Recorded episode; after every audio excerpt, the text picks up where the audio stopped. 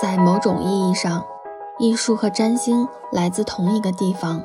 它们的象征都是人类精神的内核，它们都带来启发而非答案，它们都在对我们生命内在流转的部分，而不是停滞不动的部分说话。打开星盘，我们可以看到每一个人独特的命途能量，而艺术家们可以借由自己的画笔。描绘出星图能量显化的具体形式，而作为观看者，我们可以通过选择自己喜欢的艺术作品，强化或弥合自我意识彰显或缺失的部分，以获得滋养。本期节目，我们会以太阳星座代表的艺术家和他们的作品作为主题，每个星座有两到三个艺术家。每个艺术家有两到三张代表作，大家可以一边欣赏画作，一边听我们展开讲讲星座的能量是如何体现在画面上，又是如何贯穿艺术家的命运剧本的。观点可能大家，态度不会偏激，爱是最好的说服力。欢迎大家来到爱说福利，我是张根根。今天呢，我们请到了一个非常可爱的热心听友芋圆耶耶女士，作为搭档，我们一起来录这一期节目，请耶耶给大家打个招呼吧。大家好，我是耶耶，是爱说福利的热心听友。那我们就聊一聊星座和艺术的关系吧，因为艺术家。他通过星座的这个能量来创作他的一个艺术作品，其实就是一个很好的显化的方式。它很直观，我们可以一边去欣赏这个艺术家的画，一边对应看这个画里面的星座能量，也是一个。很好的一个对照嘛，但是我需要说明的一点就是啊，就是我们今天说的这个是非常片面的，因为不管是任何一个人还是一个艺术家，他来创作，他来画画，他绝对不是只受星座影响的，而且他也绝对不是只受那一个星座影响的。一个人，呃，有拿到他的星盘，其实是要受到行星、宫位、星座整个盘的这个格局的影响，甚至还要加上时间线。有些人他可能哦大器晚成，有些人可能。很早就出名了，那也就说明艺术家他的这个创作还受到时间线的影响，比如说流年盘的这个触发，引动了他的一些盘里的一些配置，让他去创作，所以。就是简单的说，就是有些人创作是用金星，有些人用火星，有些人是用五宫的能量，有些人是用十二宫的能量，有些人他是那种行冲特别严重的，他是用那种行冲的张力去画画的，有些人他是用和谐的相位，就很 peace and love 的去创作的。所以我们说的这些都是人生剧本的骨架结构，嗯，然后十二星座只是这个结构上的一些。嗯，附着在上面的东西是演员演戏的那个方式，嗯，所以呢，今天 我们讲的可能就会比较简单，就是项目单论嘛，那我们就单个论项，但你大家不要就是对号入座，觉得我们说的就完全可以反推到所有这一类人身上去。因此呢，就是为了大家有一个直观的对应，我们找的也就是十二太阳十二星座的艺术家，也就是说他的艺术作品跟他太阳星座是比较对应的。但是千万请大家不要刻板印象对号入座，因为每个人的盘都是特别复杂的。这个艺术家，即便我说他，比如说太阳白羊是梵高，这俩人是比较对应的，但他梵高还用了双双鱼的能量啊，金牛的能量去创作了，只是为了方便大家理解这个星座的原型，所以我们就是这样对应找起来了。嗯，就是嗯。大家应该能明白我的意思吧？相不单论。对对对，真的相不单论。因为我发现，就是最近大家，嗯，就很容易说啊，某一个星座的人怎么怎么样啊，就是。这也是我不是很喜欢把星座单拎出来说的原因，就是星座它实在是能量最小了。在占星学里面，其实行星才是大头哎，星座它只是行星的一个演绎的方式，它甚至是这个行星照上的一个滤镜。所以，我们不要就是说啊，这个星座就是这样的人，我觉得不要给大家这样的误导吧。你可以理解为他用这个星座的能量创造了一个作品，但他绝对不跟他这个人有什么特别直接的对应关系吧。嗯，然后所以呢，我们接下来大家可以打开我们的 show notes，看到我在 show notes 里做了四张图，然后这四张图就是按照火土风水的分类来分出了十二星座，然后呃每个星座有两到三个艺术家，每个艺术家有两到三个作品，然后就供大家来参考一下。大家可以现在就火，就是快速的浏览一下，就比如说火象是白羊、狮子、射手，土象是金牛、处女、摩羯，风象双子、天秤、水瓶，水象是巨蟹、天蝎、双鱼。我不知道，就是爷爷，我发给你这四张图的时候，你就从这个风火水土这四个元素上，能不能感觉到，就是这四个元素出的这个艺术家的作品，还蛮像这个元素的这种感觉的，蛮明显的那种。对，尤其是风。对。确实，而且就是因为你找的这几个也比较典型，因为他们有一些，比如说是群星落在这上面的，不仅仅是太阳落在这上面。是的，是的，对，所以就是你看四元素的分类，你都能大概的感觉到这四个能量的不同的面貌。所以我很好奇，我不知道我们的听友会比较喜欢哪一类的艺术家，或者是哪个星座的艺术家，所以我们也会发起一个投票，就是。好奇，因为我们之前有一期聊风火水土那一期嘛，就是发了投票，猜测一下我们听友就是风火水土这四行哪一行人最多。当时我们。录的时候猜的，我跟卷卷猜的都是水水象最多，结果最后结果出来水象竟然是最少的，风是最多的，我就觉得好有意思啊！就也欢迎大家在评论区参加投票吧，我们会把这十二星座都列出来，看看大家会喜欢哪一个，或者你也可以在评论区评论一下自己的日月生的这个主要的配置，或者你是哪一类的风火水土哪一类型的人，然后你又会比较喜欢哪一类型的艺术家，我非常好奇哦，就是因为我发现大家喜欢的。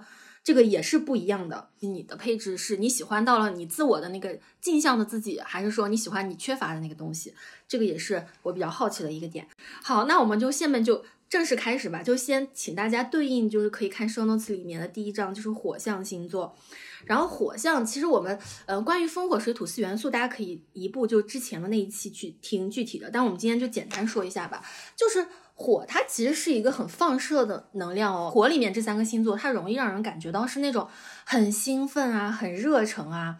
它要发光才能让世界变得多姿多彩。而且，呃，火它会跟精神能量的一种动力相关，就是它是一种自发的，它撺掇着别人，然后热情源源不绝，直截了当。所以，当它对应到这个星座上、艺术家上的时候，呃，第一个就是火象的第一个星座就是白羊座。白羊座它不是有一个标语嘛？就 I am，就是我是，他永远都要主张我是谁，我的东西，这些都是我要表达的。他是阳性的，然后是火象的，然后又是火星守护的嘛，所以，嗯，就是如果他好的话，他就是很自信啊，很纯真啊，很自我，勇往直前，理想主义。然后如果他发挥的不好的话，就是无精，就是那种粗心、急躁、三分钟热度，非常孩子气，很自负，有勇无谋，还在那里无能狂怒。我们今天说的这个第一个就是白羊能量比较重的，就是梵高。然后这里我们会插那首跟梵高相关的歌，大家也都知道他饱受精神疾病的困扰嘛。但是他这个人就是非常的神奇，从二十七岁开始画画，就画了十来年，直到他三十七岁离开。画了两千多幅画啊！就是白羊，你发现这个能量一旦爆发，就会有蓬勃的生命力，就非常多产的那个。对对对，我觉得如果梵高活得再长长寿一些，他可能都不会画那么多，就是他会集中的爆发。我感觉白羊的能量是这样子的。大家可能最熟悉的就是那个新月夜嘛，就配着他的那个嗯。那首歌，而且如果大家看过那个电影，有个电影就是完全画他的，用他的笔触画的，叫《挚爱梵高》，就完全是进入了梵高的那个世界，非常的唯美。然后他的那个杏花呀、向日葵呀，都是梵高白羊座能量的一个很大的体现，因为他们就很喜欢很主观的，就是我表达我自己的东西，我用我，因为你看梵高也没有接受过正正儿八经的一些绘画的教育，他画画就是那种非常自我的笔触、流转的感觉。所以他的这种作品就很动人，嗯，而且他给他弟弟写的一封信里面说到一句话，后来经常有人引用，就说我的心中有一团火，路过的人只看到烟。也就是说，这个人真的是要在于燃烧着自己的生命去创作的，即便他穷困潦倒，即便他。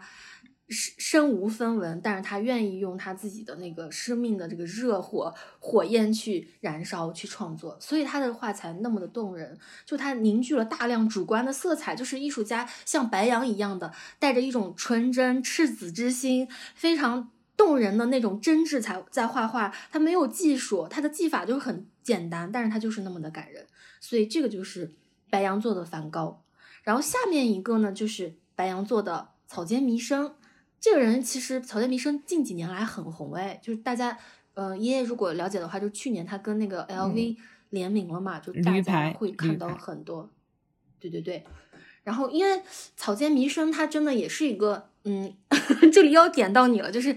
太阳白羊，但是月亮狮子的这么一个女性艺术家，然后她也是用一种很深入心理的、很自传的那种状态去创作，你就会发现白羊座的艺术家，他创作东西的时候，他不会想那么多，他就是表达，他就是小宝宝，他哭就哭，笑就笑，非常的简单。对，而且他。不但跟我一样，就是太阳白羊、月亮狮子、水星双鱼、金星金牛都是一样的。天呐，哎，你说一下，就是你问我的那个问题。我当时问根根的一个问题，就是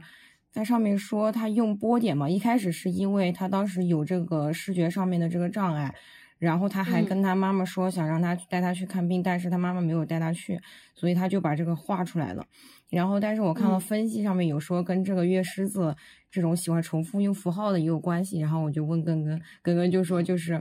这种这种白羊狮子火象能量重的会有喜欢那种视觉上的这种冲击啊。当时刚刚还用了一个词，是不是？对，就是，嗯，白羊其实都还好一点，因为白羊它的那种张扬和表达它是无意识的，但是狮子它是真的要攻城略地的哦。就是狮子它的这种，嗯，重复它是带有目的性的，因为它就。不会像白羊一样，就是哇哇哭完了就完了。他他的这个哭是希望你得到你们的注意，所以我觉得就是狮子能量，月狮子他会无法抑制内心的那种就是符号化，然后甚至说就是视觉强奸别人的那种冲动。就后面我们看那个看那个狮子座艺术家，你都会发现的，就是他们不会想那么多，但是他就是要看到你的目光。就狮子座。对狮子座来说，别人的注意，然后他的这种瞩目的程度，是他赖以生存的呼吸和养料。哎，所以就是爱显摆的那种。对，但他还是月狮子，还稍微好一点。但反正他生命中就是有很多火的能量。大家你看，不管是梵高还是这个草间弥生，你都能感觉到那种非常热烈的那种创作的热情。你看他的东西，你就能被那种火焰一样的东西所感受到。对，然后上面就是还有一个分析。就是说，火象他的一生都是要与这种心中的猛兽为伍的那种。对，一个一个白羊，一个狮子，就是火象里面比较动物的两个了。就你会发现，白羊和狮子跟后面的这个射手就不太一样啊，就他们还是在一个是一宫，一个是五宫，都还在这个进入社会化之前的这个动物阶段，他肯定要嗯花很长的时间去运用，就是我怎么样把这个火喷出去，又不伤到别人，又不会让我憋屈。这种状态，不知道爷爷你会有这样的感觉吗？也会有这种，毕竟你又是上升天秤，嗯，上升天秤应该就是会表现的不那么爱现，但是就是像刚刚有一期讲月亮那个举例子嘛，说赵丽颖她的月狮子可能就是冯绍峰知道，然后我还评论我说冯绍峰看着就像跟他不熟一样，但是月狮子他就是会显得没有那么的外现，但是他会。在家里摆花，就是刚刚说的那个例子，是吗？对对对，它的张力是很强的。我觉得就是像赵丽颖啊，或者这种就是内外的这个星座能量很不搭的，或者让你感受到他有很多隐忍啊、憋屈的部分的这种人，做创作才好的。他就做的特别好，他也是深沉。天哪，就是好多人跟好多明星大师都跟你是 配置很相同哎。但是我不是明星大师，嗯，没事儿，就可能落宫不一样嘛。你不是落六宫了吗？很多星星，嗯，没事没事。然后，哎，说到这个草间弥生，其实我还想聊一下，就是关于这个女性艺术家的困境。就其实她在二十世纪五十年代到七十年代吧，她去过一段时间在美国住居住过。就是她作为一个亚裔的女性去了纽约之后，其实她会受到非常非常多的歧视。也就是说，你看接下来我们聊的这么多艺术家。好多好多都是男的，只要说出来的这几个女性艺术家，她都必须做到比男的优秀千倍万倍，她才能值得被说。而且早期这个草间弥生，他带着他的作品去纽约的时候，其实他的那些什么软雕塑啊，重复的去复制一些东西，其实都被人剽窃。比如说后面的这个安迪沃霍尔狮子座的那种重复，大量重复，其实是也许就是借鉴了这个草间弥生，因为草间弥生比他早呀。但是由于这个性别，由于这种种种族、宗族各种原因，他就没有办法崭露头角。所以他也，我觉得这种强烈的创作欲又不被看见的时候，导致他精神也会出现问题。他当时就是跳楼了嘛。不过好好在就是没有就未遂，没有死掉。对，而且他说他比较幸运的一点就是他最后熬死了，就是那些剽窃他的贼。对，对对对，所以就是好在他现在终于被大家熟知了。日本也是日本数一数二的艺术家，然后全球的现在当代的这些呃艺术家里面，他也是非常厉害的了。真的很不容易嗯所以。对，一是很不容易，二是我也希望大家不要觉得好像说啊，他不就是画点点吗？那我也会啊，买一个这个圆点贴纸或者买怎么一个圆笔在房间里涂满就好了。其实不是，在他做了做到这个大繁若简的这个之前，其实他做了好多好多的实验，各种各样的试，嗯就各种各样的形式，他都试图创作过。所以大家不要就是刻又刻板印象了，觉得他不是很简单吗？就是个精神病，很多污名化，就是女女艺术家要承受比嗯其他性别艺术家大很多的这种非议，我觉得就是让人很无语。嗯对，而且那些男的剽窃之后就非常的火，但是他却没有对呀闻。还好他现在是红的，那就好。对，主要 还是而且你看他。LV，对 LV 就是跟他联名做那些东西啊，就装置啊，不是还有一个跟他真人特别像的那个活活像活的一样的雕塑，就是可以跟你对视的那些东西，都非常非常的精彩。就是一个女性她发出来的这个能量就是有侵略性的，就是攻城略地的，就是要让你这些平民老百姓要跪下来趴着。来看我这么优秀的一个伟大的艺术家的，我觉得没有任何问题。呃，很多人不能欣赏，就觉得他太张扬啊，像个精神病一样。那人家本来就是精神病嘛，他世界就是那么的。是不能是 对呀、对啊、我觉得很好，就我还蛮喜欢他的。而且现在我觉得他流行的是他的这种波普艺术，它就是很流行哦。就是你看他的这个什么南瓜的包啊，还有很多是元素都会用到现在的我们买的什么帆布包呀，什么各种东西上印上去，它就会很、很通俗。嗯，很有意义。然后这个就是，对，这个就是白羊的。然后狮子的话呢，就是狮子座的安迪沃霍尔。安迪沃霍尔呢，其实他又跟白羊不一样啊，就是我们刚才也举例了，就是跟这个草间弥生身上的这个复杂性有关。它不同于白羊的那种非常恣意妄为的表达，狮子它是要圈地自萌的，它要创造一个王国，它要为自己加冕的。也就是说，你看，从白羊的一宫到狮子的五宫，还是有一点点社会化了，但不多。所以狮子它经常说，这个狮子就是 I want 嘛，就是我要。五宫的议题是什么？就是要尽情的去享乐、去传播、去创造，但是还不是很顾及到他人。他希望自己是人群的中心，被簇拥、被看见、被仰望。他就像一个很简单的一个小兽、小狮子一样，无法无天。也很开心，所以你可以对应嘛，就是如果你星盘中有很多狮子能量或者五宫很热闹的话，其实你就有很多这种快乐的议题，你很懂得怎么样去让自己开心，甚至呃，你很会谈恋爱，你很会做一些让大家都愉快、享受、放松的事情。所以狮子是一个很出艺术家的星座，就不管是这个画画的，还是娱乐圈有很多狮子座能量重的吧。娱乐圈就是一个狮子和天秤都是很多的，而且狮子它很戏剧化，就很抓嘛，它要演戏，乐于在这个舞台中当那个中间聚光灯下面的那个人。然后当领头羊的那种们举的，对对对，我们这里举的例子就是安迪沃霍尔，然后他是波普运动的开创者，然后他说过一句话，他说过一句话，我觉得还真的是一个很很大的一个预言，就是说每个人都会成为十五分钟的明星，就每个人都会成名十五分钟。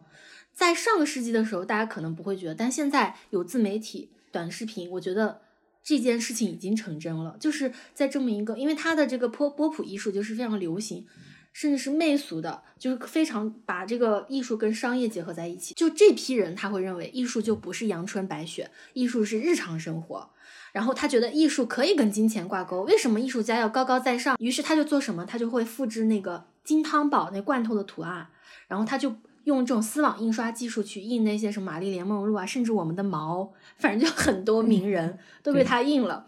嗯，那个书上之前美术书上好像有的，对，而且就是那个大家看到那个图的话，就是他还为那个地下丝绒乐队做了那个最有名的那个专辑封面，就是丝网印刷的那个香蕉的图案。这些就是他们反对的，就是那种艺术的高高在上，他们要把他们推崇的这套这套东西推入千家万户，所以我发现狮子座的能量，你发现没？他要做王的前提是我得得到所有臣民的喜爱，他得让他走向街头，走向所有人的心中。所以这个狮子的能量，我觉得开展蛮好的。所以他就是家喻户晓，人人皆知啊。波普艺术就这样，又又由于他也没有去创作什么，他只是一个这个印刷的人嘛，用印刷来不不停复制、复制、复制、复制，也是学了那个。草间弥生的那种波点的复制，所以他就变成了一个十五分钟甚至更长时间的明星。直到现在，一想到波普艺术，都会想到这个艺术家，就是安迪沃霍尔。然后下面一个就是狮子座的杜尚，然后这个也是我们美术书上有的，就是 那个小便池。杜尚的就是狮子，他又给我们另外一个启示，就是狮子的这种建立秩序啊，自成一派，它跟那个摩羯的那种统治。是不一样的啊，就是狮子，它是要做绝对的王，它要从它中间发射出那种统治的光波，要做万人朝拜的一个对象。就它的这种特别，是希望别人能够看到的。但是，比如说有一个星座也很特别，我们后面会聊到，就是水瓶。水瓶的特别就是 I don't care，我我无无所谓别人怎么看我，我就是讨厌你们这些凡夫俗子。所以白水瓶又是那个，对我讨厌所有。但是白水瓶虽然讨厌所有，但是他又非常爱全人类，他是那种像外星人一样。但是狮子就不是，但是摩羯的那种跟狮子的统治又不一样，就是狮子是国王，摩羯摩羯就是那个宰相、大臣、谋士，他是真正默默的把这个事情全部都结构化了。的人，狮子只需要在那里戴着王冠，在那里就好了。所以，我们后边再看的话，你会发现狮子的这些艺术风格，它都是相对来说不那么经得起推敲的哦。就是它可能比较短暂，石破天惊，然后就没了。火象的都会容易这种，但是摩羯它是真的要建立一个王国，即便它不是王，它要在那里辛勤的耕种，然后要把那个东西结构出来，整个就是一个大大的体系被它架起来了那种感觉，就是要有图像的那种落地的那种感觉。对对对，它一定是一步一步一步的做出一个很大很大的大系统、大宇宙来。哎，我刚才是不是没有说杜尚就是他的画呀？抱歉哦。他们当时创立了一个呃画派，一个主义吧，叫达达。就达达，这个达达是什么意思呢？就是他反对所有，然后他就他们说我们起个什么名呢？我们不需要那么多意义，我们随便拿一个这个词典，翻到某一页，眼睛闭上一指是什么就是什么。结果刚好就翻到达达那个地方，他就说好，我们就叫达达。他们的意思就是说反对当时无聊的那些东西，反对所有架上绘画。所以你看，他给那个蒙娜丽莎加了两撇小胡子，就是戏谑啊，就是要反对。我反对你现在所有的一切，我要建立我的秩序，我的王国。而且旁边这个泉小便池，它就是第一个把日用品一个现成的东西拿到博物馆里作为一个展品，艺术馆里作为一个展品供大家欣赏。虽然现在看起来就是很嘚儿啊，就是很多人说 这算吗？就是拿一个已经已经成型的工业品在上面写一个泉就可以作为艺术品吗？嗯。我是觉得，就是他的这个作品的意义大于作品本身，就是他打破了一个在二维平面画画和这个三维立体的东西，甚至是已经现成东西的一个边界。在这个意义上，就是它的这个符号性可能要大于它这个背后的内涵。所以，就像你刚才说的，狮子他带他喜欢的是那个符号，他喜欢的是那个王冠。至于这个国家到底要怎么统治？这个画派最后要画什么东西，他真的就是顾不上了，就是这种感觉。嗯，对，而且他的金星是处女，然后水星又是狮子，所以就是会有这种比较混乱的感觉。人的这个能量是很多的，嗯，这也是一个很好锻炼自己能力。你去看这个艺术家的作品，然后从他的作品里你去嗅，你说，哎，你感觉到什么能量？你再去对对照他星盘看，是不是有？这也是一个去判断，就是锻炼我们这个占星的这个学习能力的一个很好的方法吧。所以他就是有一种就是为了反对而反对的那种感觉，对对对，就是那种很轴啊。那那个处女处女和那个狮子搞在一起，他不就会是这样子吗？就是很龟毛，然后他也不知道他到底要干嘛，但是他确实做出了一个很闪亮的东西来给大家看。但是你说他最后这些作品，除了意义之外、符号之外，它背后又有什么东西吗？就是没有。嗯，这就是狮子。然后最后一个就是射手了，就是他们都是火。然后前面两个火，大家如果记得的话，就是白羊座的梵高说它是一团火焰嘛。然后狮子呢，就是一个炸弹，就是平地惊雷炸死你们的那种感觉。然后射手是什么？射手就是烟花，就是它更加的社会化了，因为射手已经走到九宫了嘛，就已经走到上面去了，他就没有那么燥，他要去探寻，他要去哲思，他要去体验这个世界，所以这射手的能量一般都是在火象里面，它算是一个火象里面相对没有那么火的星座，就是它自由，它扩张，他喜欢宗教，喜欢哲学。然后喜欢跑到外国去，然后非常的乐观、坦率、热情。缺点就是可能比较放纵啊，然后比较过分乐观啊，然后比较没有形状啊，不靠谱啊，完事主义的那种感觉。所以在这个射手这个能量里面，我们举了两个，一个可能我们比较熟悉吧，因为其实女性艺术家真的不多，就是阿布拉莫维奇。不知道耶耶之前有没有看到过他的一些资料，他的故事？看到过，他就是很难让人不看到。对对对，就是射手座，他永远都是一个发散的，他看的都是背后的价值。你就会发现，射手他跟狮子和白羊真的很不一样。他开始考虑到就是人和人之间的关系，他考虑到这个世界对于我是什么东西。然后阿布拉莫维奇他从小就是因为他家里对他的这个教育是比较压抑、比较打击的，所以他又是这种射手能量很重，所以他就是很狂野的、大胆的、很先锋的。他的作品主要有三种。方面，一个就是他探讨就是表演者、艺术家和观众之间的关系；一种就是我们肉身可以承受多大的极限；还有一种就是我们可以探寻多少可能性，我们的思维可以走到哪里去。这些其实都很射手啊，我觉得就是其实狮子和白羊是想不到这一层面的，白羊只想着说在那里表达自己，狮子想着说你们都给我跪下。然后射手的话，他开始走向十一宫、十宫，甚至走向十二宫，就往那个方向走了。所以呢。他有非常多的比较先锋的当年的这个行为艺术作品，其中有一个就是节奏零，就是他自己又有人说就是他的一个残酷剧场嘛。他的这个行为艺术影响之大，就是让除了就是艺术界，像人类学啊、伦理学、生态学、心理学啊，很多都在研究他。那他做的到底是什么呢？就是他在一个展览展。展馆中贴了一个告示，上面写的就是允许观众随意挑选桌上的七十二个物品，可以在与艺术家进行强迫的身体接触。这七十二个东西里面有蜂蜜呀、玫瑰啊这些东西，但是也有剪刀、匕首啊、灌肠器呀，甚至还有一把手枪。然后就是他自己把自己麻醉之后坐在那里说，在这个过程中，你们是有我身体的这个，嗯，就侵犯我身体的权利的。整个六个小时。慢慢，人们就开始这个人伦的底线就开始慢慢松动起来了。一开始有人就是只是捡他的衣服，有人拿刀在他身上划下伤口，有人拿玫瑰刺到他肚子上，然后他在用自己的身体在感知着别人的这种对他身体边界的这种侵犯和某种人性上很复杂的东西，直到最后就是有一个人。把他的手，把他那个桌上的手枪放到了他嘴里，试图按下扳机，这是他最接近死亡的那个时刻哦。然后另外一个观众吓坏了，赶紧把手枪就夺走了。然后在整个这个观众看起来是在参与他这个行为艺术的过程中，其实是在施暴嘛。就是阿布拉莫维奇的眼睛里慢慢就充满了泪水，最后他就会发现，好像他们真的可以对我做任何的事情哎。麻醉结束之后，他从椅子上站起来，就浑身都是伤口，眼睛里含着泪水，走到了观众面前，用眼睛看着他们。然后观众反倒就会觉得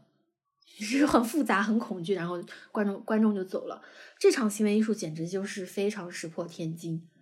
他自己也说，就是如果你把所有的权决定权都交给公众，那么你也离死不远了。他讨论的就是我跟别人之间距离的这个问题，所以这个真的就。就很射手，还有就是关于他另外一个行为艺术，其实就是那个他跟另外一个艺术家乌雷的这个嗯两个人关系的嘛，就是我们可以看到，就是那个照片里，他跟这个乌雷有很多这种他们的一些互相的一些 照片，比如说两个人，一个人拿着弓，一个人拿着剑，这样子互相施力，好像一旦松手，另外一个人就会被射死，甚至他们把头发绑在一起，甚至有一个就是叫关系吧，就是。他俩人把嘴巴对在一起，就是互相吸对方呼出来的气，就是呼吸对方呼出来二氧化碳。最后就是吸了十几分钟的时候，两个人就晕了。就是探寻，就是一个人能不能从另外一个人身上吸取他的生命力，是不是一种毁灭？这种。然后他们两人其实曾经就是非常好的一个艺术伙伴和爱人。但是最后他们的这个分开也是一个很浪漫主义的，就是他们两个人来到了中国，然后以这种非常长征的感觉，就是从什么山海关走走走走到了这个倒着走，走到对，反正就是什么嘉嘉峪关啊、长城啊，最后走到哪个山上就两个人汇合，然后最后就完成一个作品叫《情人》。长城，然后最后就是他们各自走了两千多公里，最后相遇，最后就挥手告别，他俩就分手了。分手之后就一晃一晃，晃了好多年呀，直到二零一零一零年的时候，嗯，阿布拉莫维奇在这个纽约现代艺术博物馆，然后他做他的一个行为艺术，就是在七百多个小时里面一动不动，像雕塑一样的跟。一千多个陌生人进行对视，就这么多人就慕名而来跟他对视，有很多名人啊，什么 Lady Gaga 什么的都去了。然后有些人甚至都没有办法跟他对视十几秒就开始大哭，就是他在探寻就人和人之间这种目光、这种神之间的这种灵魂的接触。直到有一个人，就是他的这个二十多年前的爱人乌雷出现，这也就是最经典的。我们看到那个照片，就隔着一张长桌，曾经一起。嗯，生死相交的这个恋人伸出双手，十指相握。他们再次面对的时候，阿布拉莫维奇就颤抖流泪了。这个艺术作品真的很感人，就是他不停不停的像射手，他不停不停的探索可能性，他不停不停的用别人的眼睛来对照自己的内心。嗯，这是一个非常射手的能量。他跟乌雷的这个爱情故事也非常的神奇，耿耿有了解到。嗯。嗯，是哪种神奇？你来说，你来说。神奇就是他们俩的生日是同一天，都是十一月三十号。啊，我这个我知道。而且他们俩第一次见面的时候，就是在乌雷他三十三岁的时候，然后阿布三十岁的那一天，然后乌雷的就是朋友喊他去阿姆斯特丹机场去接他，就是在他们生日那一天见面的。天呐，就是真的是很有宿命的一对，很有宿命感的一对情人。而且就是它的牌上就是一点土元素都没有，就是包括外行星还有小行星这些在内的都没有。所以我觉得他怎么能够不历经叛道呢？虽然他家里就是那种宗教家庭，但他绝对会跳出来的。就是这种人肯定是非常，他他他就是各种行走啊，各种去探索。这种射手能量我还是蛮喜欢的，就是因为我也是上升射手，给自己对贴点觉得很亲切。对，就是会感觉到，因为射手他就不会让自己永远在那里待着，他不管就算是你肉身没有走，你的精神总是在探寻各种各样可能性。所以射手做艺术家我也蛮喜欢的。那下面我就给大家介绍我比较喜欢的一个国内的射手座艺术家蔡国强。这个人，嗯，如果大家近期比较熟悉的话，应该就是，呃，去年底的时候，大家会看到就是那个泉州海上丝绸之路的那个。他有一场烟花叫那个海市蜃楼，不知道爷爷有没有刷小红书之类的看到那个海市蜃楼的视频？对，看到过，好像还上了热搜吧。太美了，就是啊，就是烟花，它真的不就是那种咻砰就完了，它可以把它设计成 你的声音学的太像了吗？对，就是射手，它真的是烟花，哎，就它会给人审美的享受，它是有哲思的。蔡国强他其实做了很多艺术作品哦，就。最熟悉的就是二零零八年那个北京奥运会那个大脚板，就是二十八个他设计的，对对对，咚咚咚走的那个。然后我最喜欢他的一个作品其实是那个天梯，就我们看到这个图，就是嗯，如果你们想要了解他，真的去看他的视频哦，就是因为他的这个烟花艺术是动态的，我们放图你 get 不到，就因为他这个作品是他奶奶。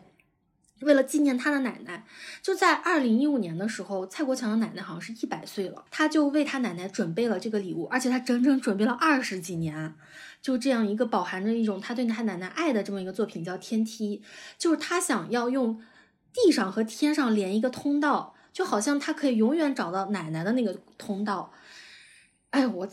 我怎么说的这么开心？其实我当时看那个纪录片，我真的哭了。对对对，就当时他奶奶一百岁嘛，他在他奶奶面，因为他奶奶很爱他，一直尊重他，支持他的梦想。然后他就是，嗯，大家可以看那个纪录片，就是你看到就是在，嗯，那个深色的夜空，蓝蓝的夜空下面，就是一个很长很长的梯子，真的好像要通到天上去了。然后那个火焰在燃烧，慢慢慢慢的从下面开始燃烧，燃烧，燃烧到天上的时候。我真的会很想哭哎，就是而且看完这个烟火表演之后，一个月他奶奶就离世了，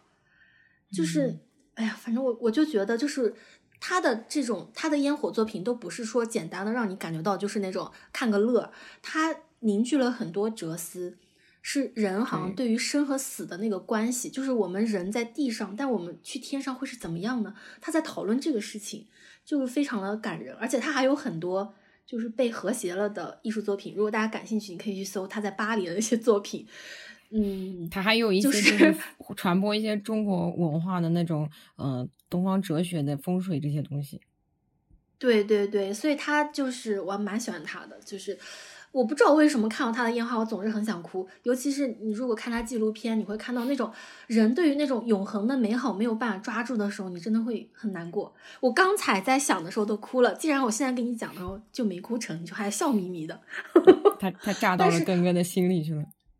对，就是每次我如果一个人，有时候想着想着我也会哭。就是这些好的艺术作品，它真的会连通这个，让你很有共鸣，甚至它会有一个召唤你的空间。就美术学上有一个词叫召唤空间，它会让让你参与进去，让你有一种身临其境的感觉。确实非常感人，这个就是谁看了都会很感动。是的，是的，是的。然后最后一个呢，就是呃康定斯基，他是个俄罗斯的艺术家。然后我比较喜欢他的一点就是他是一个抽象艺术家。你看他的画就是只有点线面，然后他是被艺术史上称作是热抽象，就是他虽然是抽象，但是他你能不能感觉到他那种火象的抽象，就是那种热热乎乎的，非常有还有冷抽象是吗？对，还有冷抽象。你来猜猜冷抽象是什么星座出来的？冷抽象是不是就是摩羯呀？像那种水瓶啊，是不是那种天秤啊？嗯嗯，我以前猜的也是天秤或者水瓶，但其实也不是。摩羯就更不是，摩羯它就不抽象，摩羯它都是那种很实、啊，很实在的那那种。我我我想光想着冷去了。嗯，热抽象，呃，是康定斯，他是包豪斯艺术学院的老师，然后他就是我们现在这些艺术生，如果学设计的话，第一课就是要学点线面，学构成，他的这些东西就是早期那个点线面，所以我还蛮喜欢他的，就是那种当那个年代的人们都在画具象东西的时候，他可以画到这么的抽象，然后放弃那些具体的实像去画一些点呀、线呀、面啊，去把它糅合起来表达，我觉得是很有意思的，很热乎的，我我也蛮喜欢这种东西的。嗯，虽然你感觉看不懂，但是你看着就感觉挺开心的那种。然后冷抽象，他我猜的也是，因为冷抽象他是蒙德里安，但是蒙德里安不是天秤，也不是水瓶，他是双，鱼，他是对，他是双鱼。就我现在想想也行得通，双鱼都已经到最后了，就是他已经归宿到那个生命的零点了，他也可以是冷冷的、抽象的、混沌的、看不清楚的那种感觉吧。好吧，嗯，然后我们就下面说一下土象星座吧。相对来说，我们老觉得就是土象很一板一眼啊，比较沉稳啊，然后所以它的这个状态，它就不会像其他的星座那样仰仗灵感呀、一种直觉，他们是要接地气的去扎根投入到物质世界的，又有持续的耐力，又有。又有这种忍耐性，计划周全，所以他们做出来东西绝对不是那种像火一样爆发了就完了，它绝对是有一个架构的。那第一个就是金牛，金牛的话，其实有一个词就 I have，就是金牛经常说我有嘛，是二宫的，就是金牛特别希望自己有什么东西。就卷卷的话，他就是呃日月金牛嘛，然后他就非常喜欢，他就很巴家，就是他什么东西都舍不得，然后什么东西都觉得很重要，就是这种感觉，他就很注重这种感官的感觉。然后这里面我们举两个艺术家吧，我就快快的讲啊。第一个就是达芬奇，达芬奇和金牛座，就是达芬奇。如果大家就了解的话，达芬奇是一个神人，是一个时间旅行者。就是他又就是有一些人他会坊间说达芬奇其实是白羊，是通过他的那个什么儒略历。其实我觉得达芬奇就肯定不会是白羊啊。你想，达芬奇一个天才，做事情做那么多，然后那么有条理的人，天才就不会是白羊。羊。天才也可能是白羊，但他绝对 不是达芬奇这种天才。就是你想嘛，你看达芬奇最有名的画，一个是蒙娜丽莎美女，一个是最后的晚餐美食，这还肯定是金牛啊，又是美女又是美食，肯定就不是不是白羊了。而且达芬奇对于世界的那种好奇和探索，但是他又非常坚韧的去研究任何东西，这个是白羊做不到的。就是非常的有在地性，他不是简单的只表达自我，他在分析画的技法啊、逻辑啊、明暗、啊、透视啊，就是他发现了很多东西，这绝对是金牛，而且金牛就是达芬奇太牛了，他就是一天只睡一个半小时，然后工作四个小时睡十五分钟，就这种恒久忍耐，请问白羊做得到吗？反正我做不到。而且他这个这个四月十五是他的儒略历，但是他公历的话就是四月二十三了，所以就是金牛的时间。嗯对，虽然好像有人说什么他的自传上说的，反正我是觉得他绝对不可能是白羊。就算他不是金牛，那他绝对也不可能是白羊。反正我是这么想的啊。然后，所以你看他的画就是那种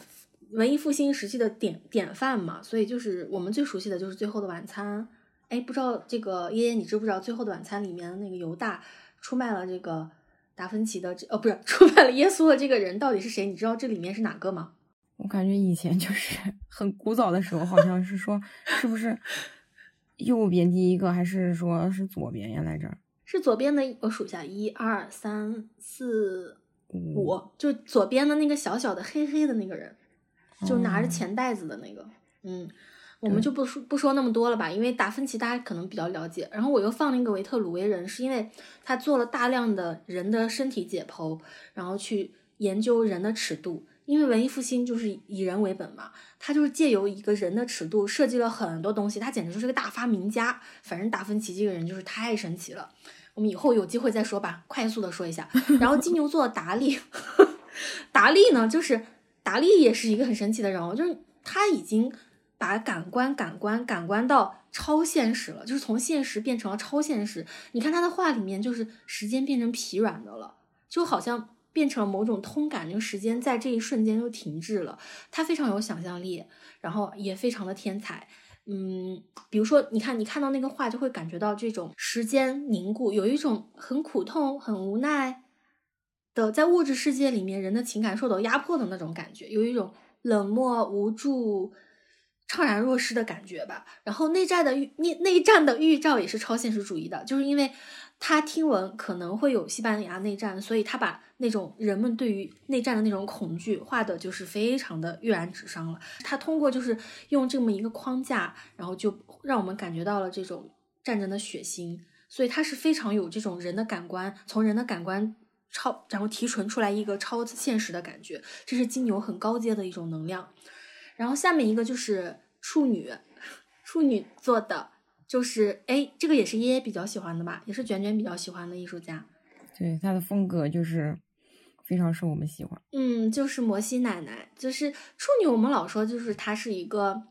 与其说是她是艺术家，不如说她是一个工匠。当然，我们没有说谁比谁高贵啊。就是工匠，他是真的是要精益求精，非常仔细，非常有规划、有细节的、严谨的，然后去做很多事情。所以工匠他才可以。精益求精嘛，不断的去重复一个事情去做，然后艺术家可能更多的是表达自我，但是我觉得摩西奶奶的这个艺术吧，它更多的就是我们之前讲过，就是处女座它的守护星是水星嘛，然后水星守护的一个是处女，一个是双子，但是后来我们不是加了小行星里面有一个就是处女座，它对应的是谷神星嘛，其实我觉得摩西奶奶的画其实蛮谷神星的，她画画就是画很多。农夫在抱柴啊，生火呀；铁匠在钉马掌啊；小孩子们在打打滑啊，地上玩啊，打出溜啊。然后他的画就是一种农民的日常，然后去吃东西啊，大家围坐在一起啊，我觉得是很古神心面向的。而且他的这种处女座能量，又感觉到他像一个嗯小画匠一样，日复一日的去重复。而且大家可能有所不知，就是他从七十七岁才开始画，但是画的非常的好啊，而且他活的也很久，活到了一百。一百岁，所以他的这种，他就会给我们一个很大的鼓励，就是什么时候都可以，什么人能够鼓励到我们说什么时候开始都可以。我觉得处女座就可以，因为处女座它就像一个乌龟一样，别的动物都是在快速的跑，它在那儿慢慢的爬，但是它什么时候都可以开始，它开始就慢慢的做，慢慢的做，用它的那种很动人的古神性的面相去创作，创作出来的东西都很感动。他可能也没有很多技巧，但是他用他这种。很温暖的农场里的故事，他的日常也是变得非常的感动人心，所以他也是一个很有名的处女座艺术家。嗯，他写了一本书，就叫《人生永远没有太晚的开始》。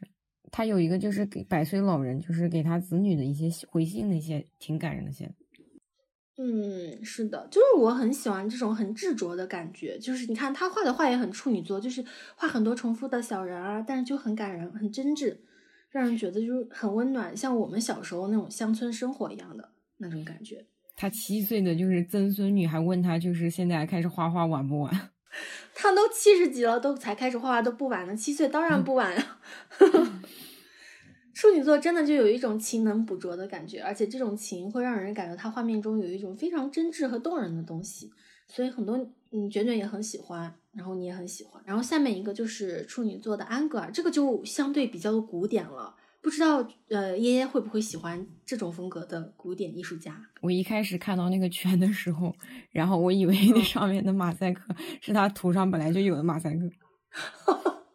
没有，那是我家的，因为我之前嗯双子座流星雨那一期放了很多乐达与天鹅的画，里面就有很多裸体，然后小宇宙的编辑他就说我们不能放那么多的裸体哦，你最好都删掉。然后我当时就删掉，后来我想不能删呀，我打码不就行了吗？然后这个马打的非常像他本来就有的这个马，真的假的？我真的觉得没有吧？我看一下，我我给大家看安格尔的话，其实我就是能让大家感觉一下这个处女座，当他追求那个细节，可以把一个东西画的有多么的写实，就是他的这种功底，你看他的工线条之工整，轮廓之确切，色彩之明晰，构图之严谨，妈呀，感觉要作诗了。对对对，就简直就是非常非常的规整，这个就是处女座能够做的，就是精益求精。嗯，就说他画拳的时候，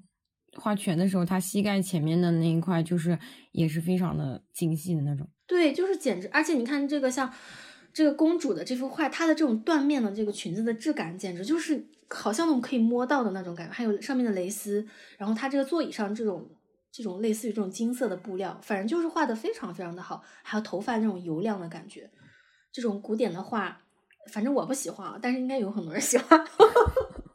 感觉书上好像也有他的画，嗯，是的，因为他太经典了。嗯，下面一个就是，呃，图像的最后一个就是摩羯。然后摩羯里面，其实爷爷跟我说你喜欢塞尚的时候，我还挺惊讶的。就是你为什么会喜欢塞尚啊？他的这个画吸引你的点是哪里呢？塞尚，我一开始看到了他那个风景图吧，然后就感觉画的挺好的。好吧。然后我跟你说啊，就是我至少在十几年前，我学艺术史的时候，我真的很不喜欢塞尚哎。而且你可能有所不知，就是塞尚他是现代绘画之父，我真的不能我后来查的时候看到了，就就是摩羯，他真的很容易变成一个发子，你发现没有？就是他凭什么呀？对对对，就甚至像那个毕加索呀，然后都说，嗯，就是我们的父亲就是塞尚，就是塞尚他从一个实体的东西来开始探究这个东西的结构。然后我说实话，就是你不觉得它的这些颜色都非常的土象吗？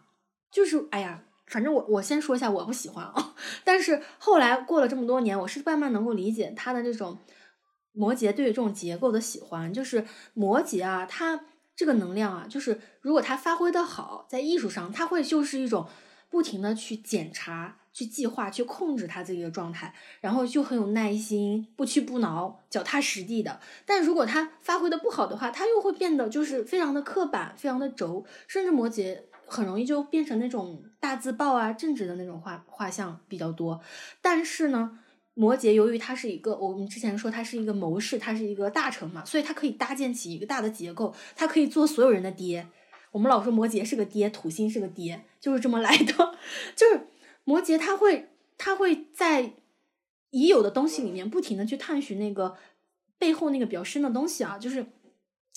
我们来看一下，就是他比较喜欢画的一个就是这个呃这个山，还有一个就是苹果，他真的是非常认真的在找苹果的体面，他试图用他自己的笔触把这个苹果归纳成很多几何形几何形体，所以他。几乎是在用一种非常大的热情去划分他们这个体面和面积的关系，看这个物体的厚度、深度啊，就是所以你会发现它跟那些古典的画家画出来的苹果完全不一样啊，就是他会好像 用很多不同的视角，用各种各样的方向去研究这个东西，所以他画出来的果子是非常非常结实的。虽然它的这种结实会让你觉得很拙劣，好像像个小孩画的，甚至都放不稳，但是。当你仔细看的时候，你就会发现，因为他不再用那种传统的画法去理所当然的画了。他开始画的时候，就开始在想我怎么样解决一些问题。他太沉迷于就是去创造这个造型的问题了，所以他就不停的去探寻。你可以从他的画中、他的笔触里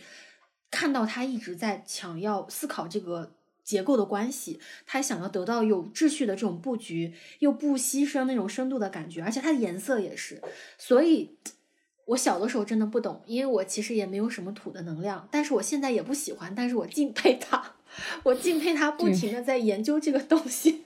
对，因为你当时问我的时候，你说快快快，然后我就在那选，然后我就就是比较仓促，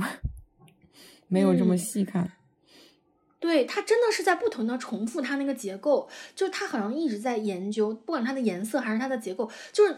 摩羯它就是一个结构啊，摩羯代表的不就是什么骨骼、牙齿，跟土星一样，就是那些很硬的东西，所以他不会喜欢那种很，就像刚才处女座或者说嗯金牛对于那种质感呀，对于那种感官的东西，他想要探寻那个背后撑起这个东西的那个骨架，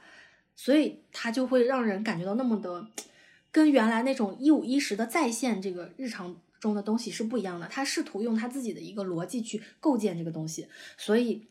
我真是佩服呀！虽然咱们也是欣赏不了，也不是很喜欢，但是我真的是佩服他的那种对于笔触的那种研究、排列、链接，然后去。自己去加入他自己的这种认知，所以后面的很多艺术家都受到他的影响，就是他的这个现实是他的眼睛中重新重塑了的现实，这也是塞尚很伟大的一个地方。对，而且他水星也是摩羯，所以他的思维方式就是比较跌的那种。嗯，是的，反正也是挺厉害的这种人，就是。跌到这个份上，也就真的不得了了，真的就变成所有画画家后面画家的爹了。现代绘画之父，他讲过一句话，就是世界上一切物体都可以概括为球体、圆柱体和圆锥体。对对对，这个是不是非常摩羯？就是他就是要他就是要概括那个结构，他不喜欢外面挂的那些皮肉，他就是要那个架子，他要那个支撑他的东西。所以这个人真的太了不起了，反正我没有，我真的是太佩服了。咱们就是说羡慕不来，对，咱们真的是羡慕不来，就没有这个土能量的人。然后后最后一个就是，也是我们都最喜欢的宫崎骏了。就大家发现了吗？就是宫崎骏他对于这个结构他又变了。就是塞尚他研究的是物体的结构，宫崎骏是建立一个自我的世界。你看他画，就是他的那个所有的那些动漫，他有一个自己的宇宙。哎，就他。做东西永远，我看那个采访，就是他好像是，嗯，九六年拍完《天空之城》，他就说他要退休，然后退休退休，怎么九二年又发了一个《红猪 》，然后九七年又是《幽灵公主》，对，然后零一年又《千与千寻》，他说，哎，我真的不想干了，然后零四年又《哈尔的移动城堡》，他说我已经失去创作动画的热情了，结果零八年悬崖上的金鱼姬又出现了，反正他每一次都说他要退休，但是每一次都又继续，甚至去年又出了一个叫什么来着？嗯，去年也出来了一个，反正我没看。但是就是他们真的是很喜欢自己架构一个世界来，就是宫崎骏真的蛮喜欢的。不知道你最喜欢宫崎骏的哪一部？就是非常早的时候看过像《千与千寻》啊，《哈尔移动城堡》之类的。但是后来我也看过一些解析嘛，然后就是说它里面一些比较就是怪的一些东西，就是跟我们一开始看的时候是不一样的东西。嗯。嗯，我我也是比较喜欢《千与千寻》吧，《哈尔的移动城堡》，还有一个就是龙猫也很可爱呀。还有那个波妞也有很多人弄那个头哦，对呀，波妞啊，所以就发现没有摩羯的这个能量，因为它已经靠后了嘛，十宫了，所以他的东西是值得推敲的。他也是反复的琢磨研究，做出来这么一个大大的世界，所以才会让人就是在他的这个宫崎骏的宇宙里畅游翱翔。而且我觉得特别有趣，就是。嗯，日本有一个宫崎骏嘛，爷爷应该知道，就是前几年去世的那个美国队长的那个漫威的那个漫威的爷爷叫斯坦李。爷爷不知道 啊？爷爷竟然有不知道的时候？爷爷觉得漫威的那些有点爹，不太喜欢那种。嗯，我其实也没怎么看，但是我觉得很有意思。就是你发现没？就是斯坦李他也创造了一个漫威宇宙嘛，什么？蜘蛛侠、钢铁侠、绿巨人啊，奇异博士啊，这个美国队长这个人，然后我就在想，这个人肯定也是摩羯能量很重，因为他也创造了一个大大的世界，他在里面作为那个设计这个世界的人。结果一看，哎，这个斯坦利也是摩羯座的，所以摩羯座真的是能成大事，不愧是时宫的守护者呀。而且就是宫崎骏，他也是水星是摩羯，他是水合了摩羯。啊，日水合，而且水星也是创作者一个很好的表达的渠道嘛。所以他木土还合了金牛，所以就是群土那种。嗯，厉害厉害，爷爷，我现在已经完全顾不上讲星盘了，就是刚好你给我补充，所以特别感谢爷爷做了这么大的、这么认真的功课来补充，真的太牛了。那我们下面就来说一说，就是这个风元素在艺术创作啊、艺术家的这些作品中的体现吧。嗯，因为风呢，它是非常非常注重精神、注重概念的，它是一个非常流动的、流转的一个能量，所以。一般来说，风象星座相关的这些艺术家，他都非常重视，就是思考表达之后的一种产物。他也很喜欢这些艺术家，很喜欢把他们的这个能量从日常的生活中抽出来，然后做出来的作品也会有一种非常浓郁的风象气息。就是当时爷爷看了这个风以后，就会说：“你当时说的是什么来着？” 我当时说就是有的比较难 get 到吧。对，就是风向的世界，咱们也是真的是不太懂，是吧？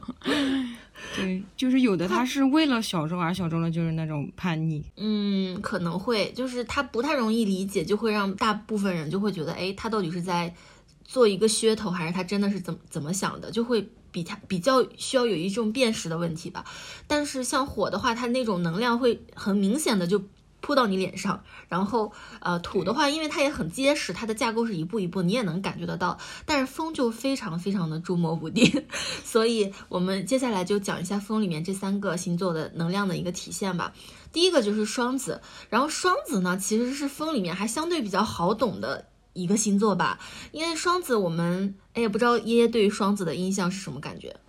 就是那种。嗯，新对什么事情都很有新鲜感，然后学东西比较快，然后接触面也比较广的那种。嗯，对对对，因为我其实之前我也说过很多次，就是我三宫双子的这个宫里面星星也蛮多的，其实我也蛮双子的。就这种双子的风，它嗯体现在。给人的感觉就是这个人很迅速、很多变，然后他有学习能力，而且交通啊、沟通啊、交流啊都非常的灵活。如果他发展的好，他就是很机灵的、很变通的、多才多艺的，嗯，然后充满一种。小聪明的那种感觉，但如果他发挥的不是很好的话，就会让人感觉很善变、很轻浮，容易紧张，也不是很真诚。不是经常说双子出渣男吗？反正就是他会让人感觉到不够深刻。所以双子这个能量如果体现在艺术作品里面的话，就有一些人就会说双子他是我想嘛，就是我总是在想，我到处在想，我到处在走。呃，所以他的艺术作品就是不断的追求变化，他追求的是一种繁复哦，就他不是那种极简主义的双子，因为他要到处去采食能量，然后把这些能量全部都汇聚在一起，所以他也非常善于去串联各种各样不同的东西啊，把它把它杂糅在一起，它的适应性也很强，有很多的多样性，所以双子能量重的人或者说艺术家都会给我们很新鲜。嗯，很有多样性的、多元的那种感觉，所以我们在这里举到的例子就是，第一个就是高更，也是耶耶比较喜欢的一个艺术家。你来说说，就是你为什么喜欢高 更？比较喜欢。我是说，嗯，就是我当时第一眼看上去，我是看到那个书，然后我是感觉，我说他们就是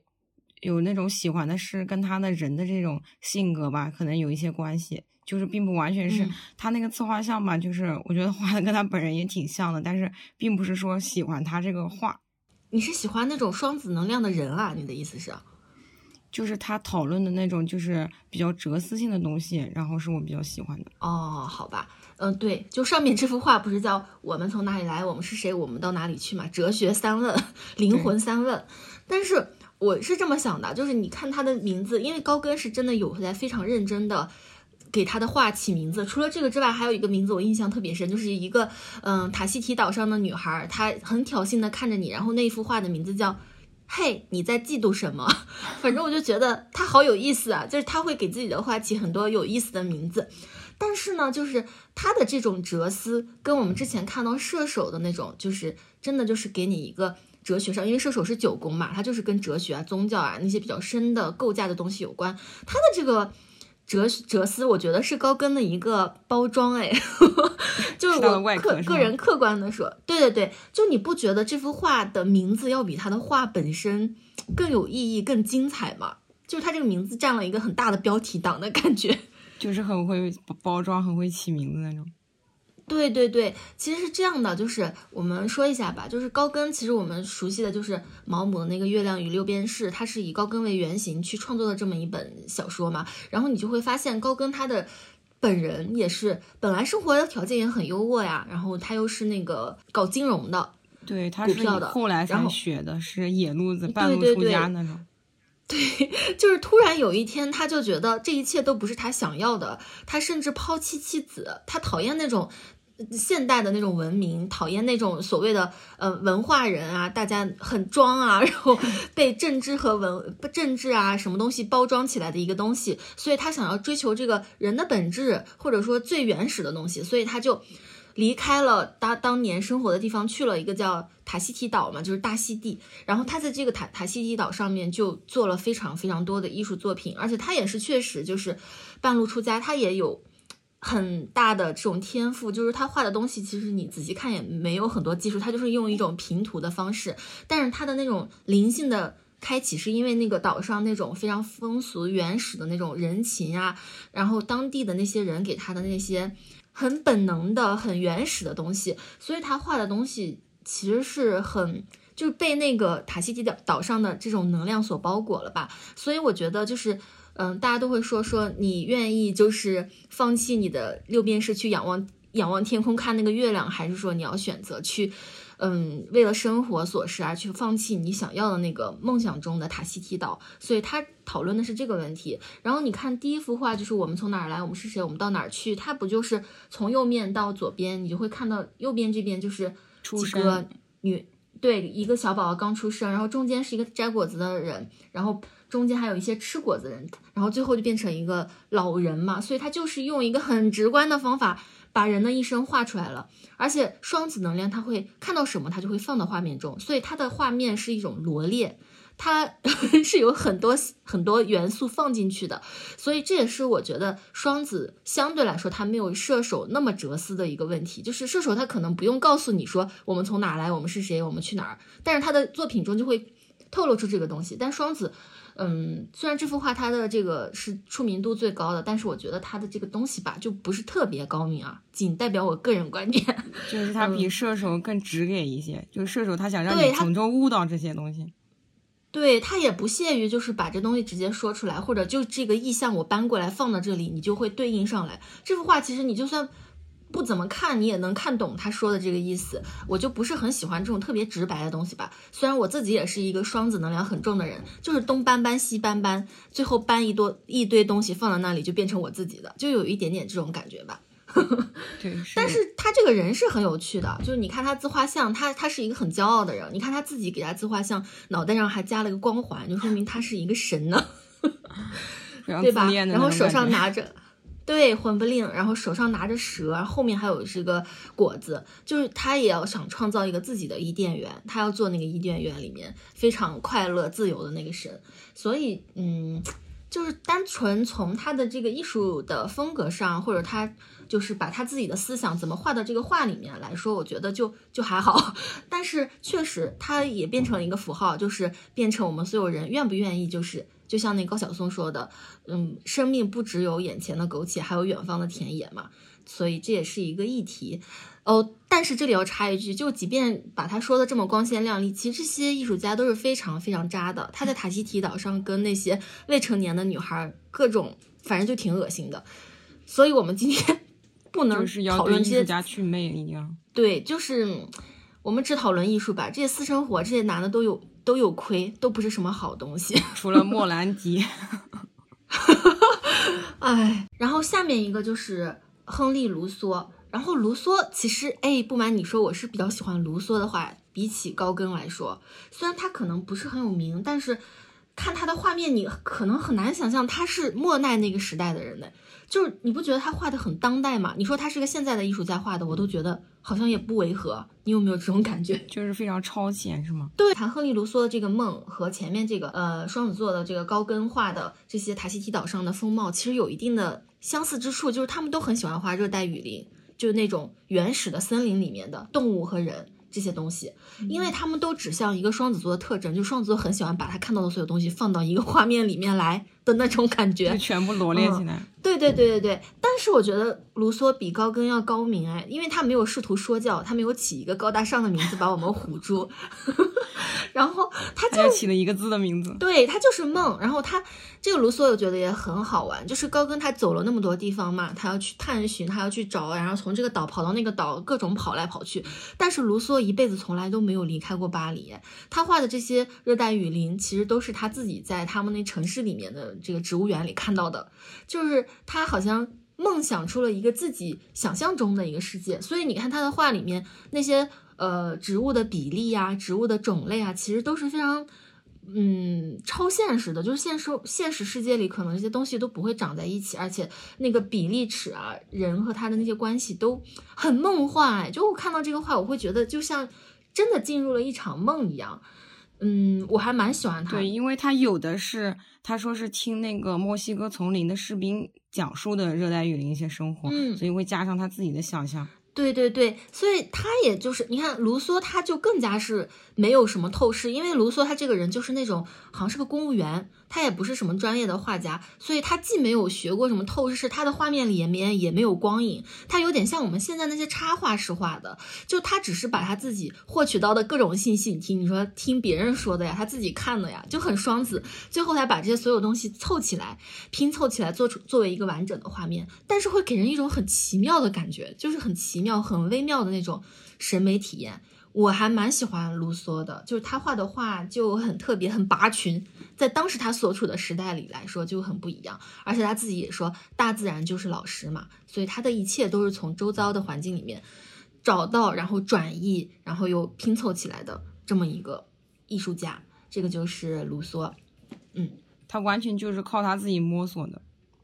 嗯，对对对对对，我还这一点就是学习能力真的很强。就双子座这种找资料啊、查什么信息啊，然后把这东西搞在一起，然后头头是道的跟别人说的感觉就很双子，也很我吧。我也就是做的这个事儿，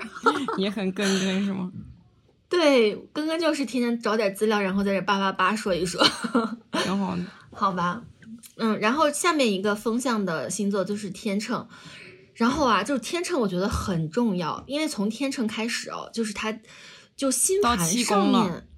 对对对，星盘上面的那些。从七八九十十一十二这六个就是代表比较社会的、比较他者的这种宫位，然后星盘的地平线下面一二三四五六这些都是相对还是比较个人的、比较主观的部分。那天秤它是一宫的对宫，又是七宫，又是所谓的婚姻宫，又是所谓的合作宫，所以从七宫开始哦，这个风向的天秤它已经开始就。有点非人了，就不是那么动物了，它就会带着一些人的哲思，而且结合我们之前聊过的，就是天秤，它其实还除了金星守护，其实还有一个小行星也守护了，就是智神星雅典娜嘛，所以它就带着一种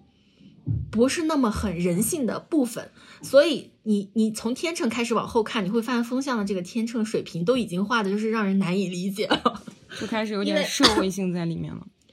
对对对，他就不再是单纯的去表达一个自我，就是啊我嚎两嗓子就完了，或者你们快来看我看我那种感觉，而且他也不想再去，呃非常如实的去再现一个他看到的世界，他想要就是从这个就是你看到这个东西里面提纯一个比较呃抽象的这种东西出来，所以嗯天秤我觉得还其实是蛮蛮蛮特别的一个星座，就是我也不知道耶耶你对天秤座有一个什么概念，因为你是上升天秤的嘛。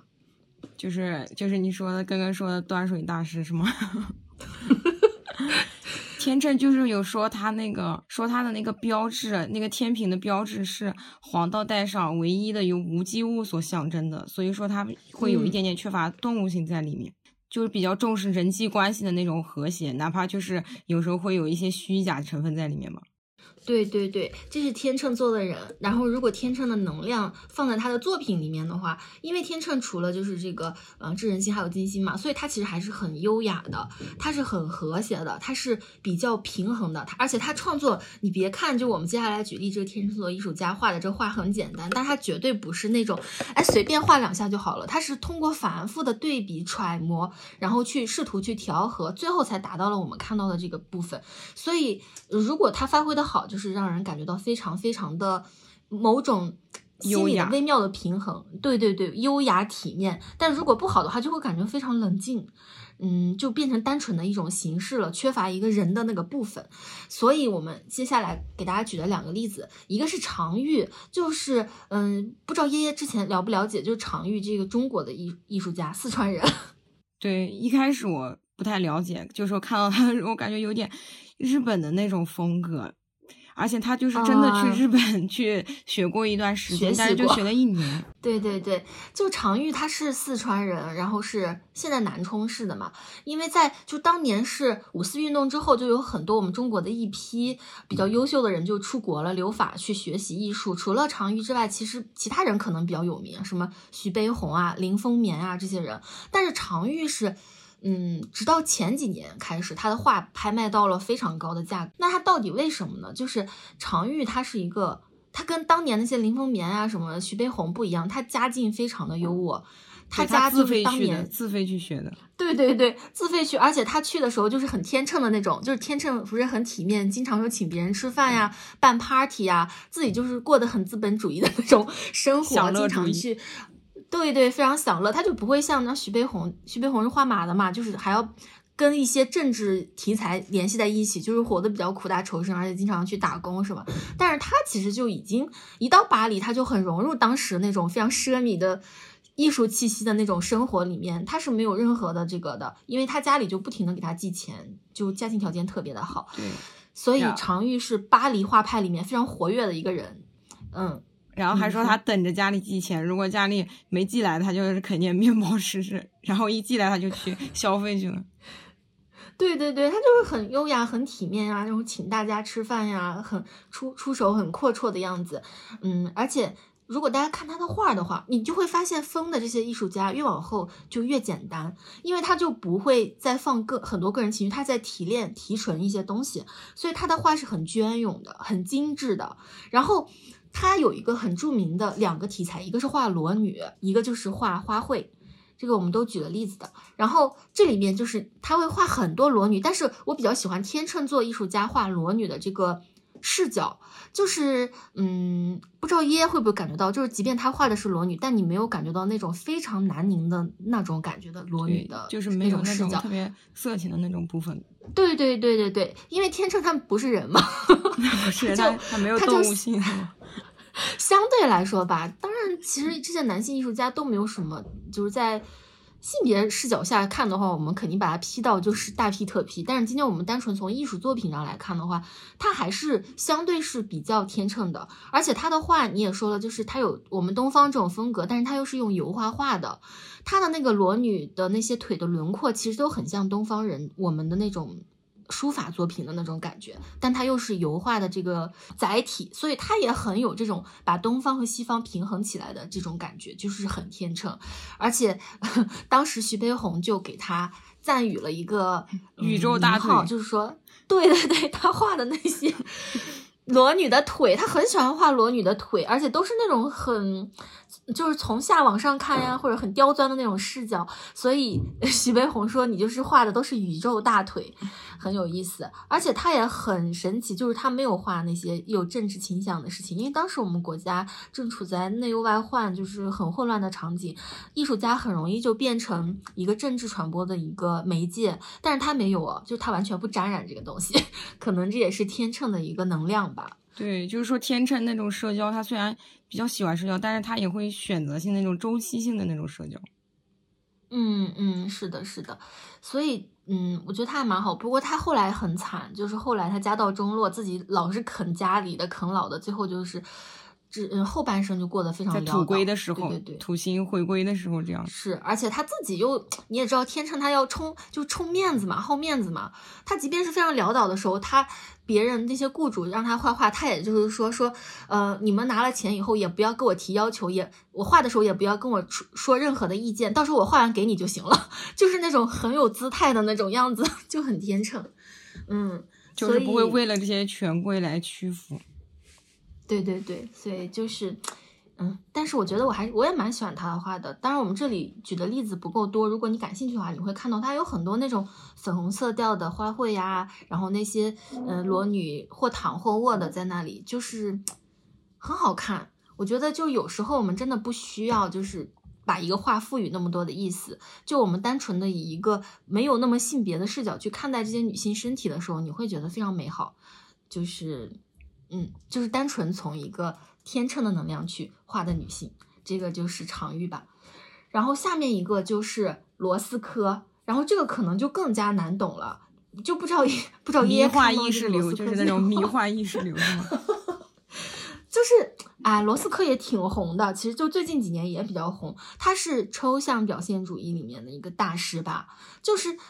抽象表现主义，就是抽象画，它有两种比较通用的形式。抽象表现主义，一种就是罗斯科这种，就是以色域、色块为区分去画的；还有一种就是我们后面讲的那个水平的波洛克，就是拿各种东西泼泼泼、洒洒洒、甩甩甩，然后抹来抹去的那两种。然后这一种就是。呃，罗斯科的这种风格呢，其实我觉得他还是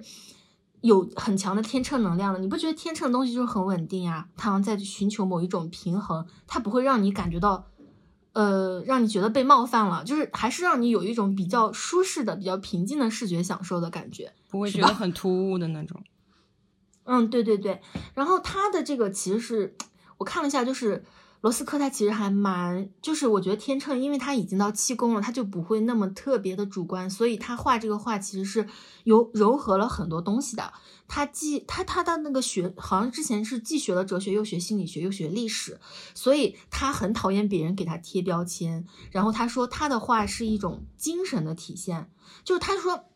他为什么要画抽象啊？就是因为他说具体的东西，你看像我们之前举例那么多艺术家，他画具体的，呃，什么十八世纪的美女啊，什么什么时候的什么样子，这些具体东西总是负载了很多文脉呀、区域性啊、时代性的那种烙印。但是抽象的东西它是超越时间的，你看不出他是什么时候画的，而且也是超越地域的，你也不知道他是哪个国家的人。但是他追求的是那个我们所有人从古至今。从美国到中国，到所有地区的人都能够共同感觉到的那个东西，所以它可以提炼出来，提炼、提炼、提炼，到最后只变成那些色块。所以，而且他的画是很大的，他对于他那个展厅的要求是很严格的，要大，而且要控制人流量，然后保持安静。所以有些人看他的画是会大哭的。我觉得就是这个原因，因为天秤他把那些所有人的部分抛却了以后，反倒会给人一种共共性。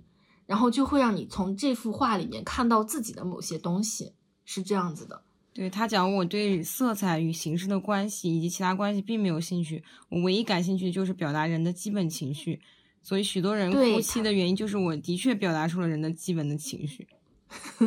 是的，而且他又不像就是。嗯，后面有一些艺术家，波洛克，他是要一层一层的画很多。其实他的画，就你看起来他这个色块这么大，但是你仔细看，它的颜色是很轻薄的，就一层一层像笼罩的纱一样。所以，如果你就真的在凝视着这些排列的色块，沉浸在这种那么一个环境中的时候，你真的好像进入了一个异度空间。这个就是天秤给我们的这种视觉的感觉。艺好的艺术，它真的会给你一个空间，召唤空间，让你也如临其境。然后，当你站在那个画作中间的时候，就是罗斯科，他好像让你变成了他，让你进入他的画室，变成了艺术家本人，去体验他想要给我们的那个世界。所以吧，我觉得就是融化了这个世界，抹掉了所有的细节，边界也消解了。所以大家就是越来就非常想深入到灵魂深处的那种。对对对，就是他研究这个形式，研究到了一个非常高的一个境界，所以大家就不要再污名化了。就是好多人说 啊，这这谁不会啊？我拿一个画板随便搞两下也就画出来了 啊，其实真的没有那么 容易。对，其实简单比难还要难做到，其实是对极简的那种。是的，然后下面一个就是水瓶了。就说到水瓶座的话，嗯。就我们经常说到，就是水瓶就是外星人嘛。他相对来说，水瓶能量重的人，他可能比较突兀，然后比较的不合群，对吧？反应是很灵敏，思想是超前的，总是感觉格格不入。所以如果他发挥的好，就是感觉很有特点，然后很有人文关怀。他可能我讨厌你们所有人，但他爱着整个人类，他是那一种。但是如果他发挥的不好。但他绝对不是那种巨蟹的那种博爱，他的爱是那种冷冷的爱，冷冷的博爱。对，但是又很讨厌周围的人，就是你们都消失吧，但是我爱所有人类，就是这种，就是不像罗翔讲的，不是爱具体的人是吗？对对对，就是嗯，但是如果他发挥的不好，就会感觉很古怪啊，不切实际啊，就是很不合群，让大家觉得格格不入，然后没有秩序，他也不服从管教，就是那么一个刺儿头。但是他也不是故意要跟你刺儿，他在那儿存在，他就是刺本身的 那种人。所以，对，所以你看，耶耶看了那么多星盘，你也会发现，就是水瓶所代表的那个天王星能量，其实很多艺术家星盘里都有啊。因为你如果没有这种推翻已有的这种逻辑和秩序的这个能量，你就做不出那么一个伟大的东西。因为很多伟大，它都是要在这么多已经有的东西里面提炼，或者说推翻以后发出。做出一个新的东西出来嘛，所以其实水平能量也是蛮出艺术家的。根根根不就是一个月水平的艺术家？啊，我这个我真不配。嗯，我可能虽然我说我水平能量，然后我天王星一宫，可是我感觉我可能本人能量更木星一些。嗯，对，就是跟射手更多一些。嗯，然后我们就说一说这个水平吧。狮子和水瓶都很不一样，就是很特立独行。但狮子的特立独行是。快看我多么的独特！快点来关注我吧，快点来喜欢我吧。他非常在意别人怎么看他的独特，但是水瓶座真的不在乎，他也不是为了别人的眼光、别人的这个认，就对他的这个认识而去做的。他天生就是那么一个不一样的人，所以水瓶座可能就是一个暴民吧，就是他要推翻皇权，所以他不想特别的显，他不想狮子的那种显。嗯，对对对对对，所以在这里面我们举的两个例子，一个是小野洋子，哎，不知道就是一些，就是你对小野洋子的印象是什么？就是他那个切片的那个行为艺术嘛，弄了三次。嗯，对对对，其实可能。小野洋子作为艺术家都不被不经常被人提起，主要是他被提，就是他跟列侬的那段感情，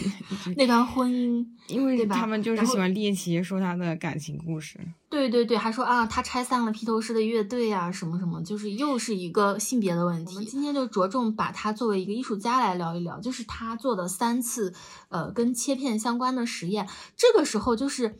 嗯，其实小野洋子的这个切片跟那个阿布拉莫维奇的那个节奏林其实有点类似，但是小野洋子要比阿布拉莫维奇早，嗯，所以他是就是比较早去探索他的这个女性的身体和他人的这种界限，他的可能更偏向于性别问题，就是他坐在这个展厅中间穿上一个衣服，然后让呃参展的人你可以拿剪刀在他身上的衣服上随便剪下一片不大于明信片那么大小的布片。带走，直到他就衣服全部都被剪光。他一辈子做了三次这种就是行为艺术，伴随他的年纪吧，就是从年轻的时候到中年到老年。所以，嗯，我觉得他的这个东西其实跟性别有关，对吧？就是对性别的边界感。对对对，对对对。但是像阿布拉莫维奇，就是在他的这个基础上又升华了，就是他。又代表一些跟人伦有关了，它就不光是性别的问题了，可能就会更加的掷地有声一些。但是小野洋子，因为他就是他的艺术作品真的太多了，他不光是在做行为艺术，他还要唱歌。不知道你有没有听过小野洋子的歌？我们都是水 是吗？他他们两个一起发行的那个。对，而且如果你就是听的话，很多人也就是接受不了，就说因为它里面有很多就是那种类似于呻吟啊，就是让你觉得。一个女的，你把这种声音放在里面合适吗的那种评论？但是小野洋子她自己都说了，就是，而且就是她自己说，我就是女巫啊，就是难道女的就只能就是发出一些啊让你觉得非常愉快的，然后舒适享受的声音吗？女人也可以嘶吼，女人也可以呻吟，女人也可以发出任何让你难受的声音，就像那个 Lost River 一样，就是那种感觉的音乐。所以她还是蛮特别的，她真的是一个特立独行的人，而且。当列侬死后，就是他那个歌迷啊什么的，经常就哎，就是就是负面新闻缠身嘛，就说他有多么的讨厌什么的，他从来没有为自己辩解过。他出来以后就说：“你们说我是女巫，是的，我就是女巫，就是那种人，就是我觉得他太厉害了那种。”对对对，所以水平还是蛮特别的，非常前卫，先锋。就我们这里面也有一些，就是我我放了很多图片，因为他做了很多，而且。呃，由于他的这些是呃那个艺术作品都是那种相对比较生活化，都不一定被全部记录下来。比如说像苍蝇，就是一个裸女躺在那里，然后苍蝇就会飞过来之后，苍蝇会呃就是随机的落在这个女性的身体的任何部位，然后摄影机从追随着苍蝇的视角就会看到这个女性作为一个身体的一个客体。然后还有一些采访，就下面这件事。好几个人的屁股啊，反正就是他做了很多，我觉得是很先锋，而且是很女性主义的艺术品吧。哦，而且就哦，这里我想起，就是除了这个是杨子之外，就是几乎啊，不管是草间弥生啊，还是那个弗里达，还是阿布拉莫维奇，其实他们都在讨论女性议题。而而且我刚才说过，呃，就是我们上一期说到那个杜尚的时候，我忘了说了，就是其实女性能够走到这个。艺术史里面被记载是很难的，但其实很多时候男性的艺术家他剽窃了女性的成果，比如说像那个杜尚的那个石破天惊的小便池，据说就是剽窃了另外一个当时的女艺女性艺术家的，所以就很恶心。就是所以我们今天就单纯只是看能量，如果要展开说性别议题的话，又会说的让人 就真的让人很无语。对对对对，然后还有一个水平呢，可能就更加难懂了吧，就是波洛克。对。很难评，然后 这两个图很难评。对你，你很难评，而且他的艺术作品就是后期，这是他成熟时期的几个作品，他都不起名字，就水平他真的是 I don't care，就是你看直接就是五号、十九号，然后后来的那些名字很多都是策展人给他起的，他直接就起个名字，而且我觉得啊，就是你看波洛克和之前那个。罗斯科，他俩都是抽象表现主义，但是他俩还真的很不一样。就是天秤，他还试图放一点人的精神在里面，他还试图去让你感觉到他画面中要传达一些什么东西，试图让你有共鸣。但是波洛克他真的根本就不在乎你看到什么，因为他连他自己都不知道他在画什么。他不是不想知道，因为他自己都不知道。嗯，你可以这么说吧，就是打一个不恰当的比喻，就是他画的那些东西，就是他想要追求的，就是我用我的无意识去画画。不知道耶耶有没有这种经历，就是学生时代的时候，不是上课的时候就困得要死，然后拿着一支笔嘛，就是在半梦半醒之间写下来的那些字，那些字就跟鬼画符一样。对，它就是你的潜意识画出来的。还有再说一个更极端一点例子，就是笔仙，就那种感觉。它不是你的意识做出来的，它好像是某种无形的力量，让你在无意识的时候画出了这些东西。所以它的标准就是没有标准。所以波洛克他是希望让情绪和能量自然的去流动，所以他随便的挥洒，随便的涂涂抹，甚至就是放一些钉子啊、什么纽扣啊、硬币，然后封印在他的画里面。他的这个画就像一个大大的写意画，就中国那种写意画一样。所以他自己都说了，他说一旦我进入绘画，我就意识不到我在画什么，只有完成了之后，我才知道我做什么。对，就是所以他真的是开山鼻祖，就之后所有那些画点点啊、撒来撒去呀、涂啊、刮呀、抹呀的这种艺术，都是从他开始的。就是他会认为，就是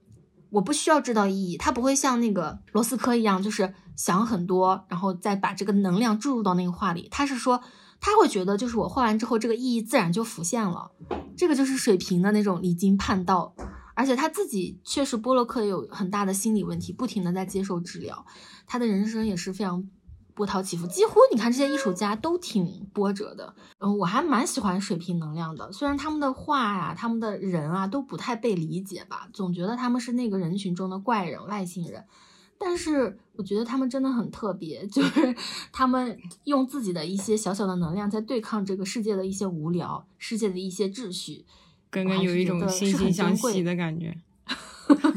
对，就是我有时候在班上看到，就是那种明显跟他们班的人格格不入的那种孩子，我都会觉得，诶，吸引了我的注意，我就很想知道他 发生了什么事情，成功的引起了更多的注意。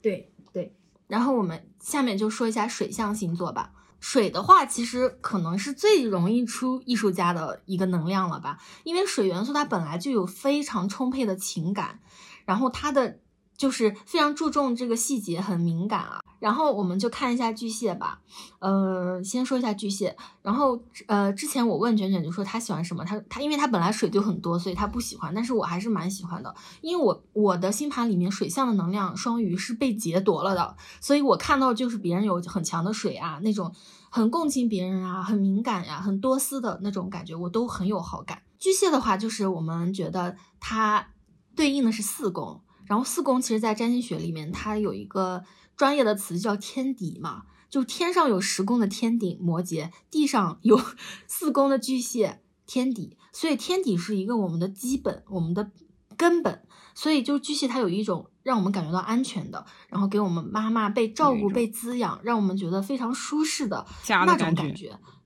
对家的感觉。所以你看，不管你树的这个十公的这个树要开多大的枝，然后长多大的果子，你这个树根必须得稳固，然后得扎根的多，要不然的话就会没有安全感，就会这个命盘就会让这个人缺乏一种。嗯，从土里面长出来那种踏实的、稳定的感觉，所以巨蟹它这种就像是往里面发展的。他就巨蟹座的人很喜欢回忆，就是嗯，卷卷是上升巨蟹的嘛，他就他除了那个金牛那种很喜欢八家之外，他真的是很在乎他自己的家。然后 王家卫不就是很喜欢回忆吗？他就是日月和巨蟹。对对对，他就很喜欢去回忆过去呀，然后拿着他之之前的那些宝贝东西，像卷卷的话，他高中时期穿的卫衣他都没有扔过，就是他真的很念旧。然后把扔了是吗？对我早都扔了，我可能把前一个月买的新的东西全都扔了，我也不会觉得怎么样 那种感觉。所以就是，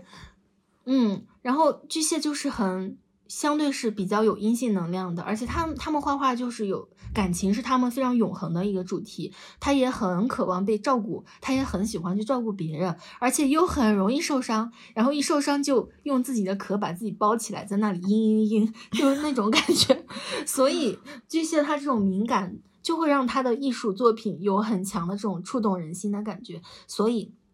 第一个就是弗里达，呃，墨西哥的最著名的一个女性的艺术家。而且她好像都被印到了钞票上面，反正就是超级有名。我选的这两幅画，其实爷爷应该能看出来，就是她其实是有很大的伤痛的吧？对不？那种痛苦非常的明显。就弗里达的星盘，你看到吗？就是那种它相位非常的少，但是都是非常集中的能量。对对对，就是火星和天王星合相，这个就印了一些这个像类似车祸呀、突然意外的这种伤害，而且是很严重的。然后又打了这个。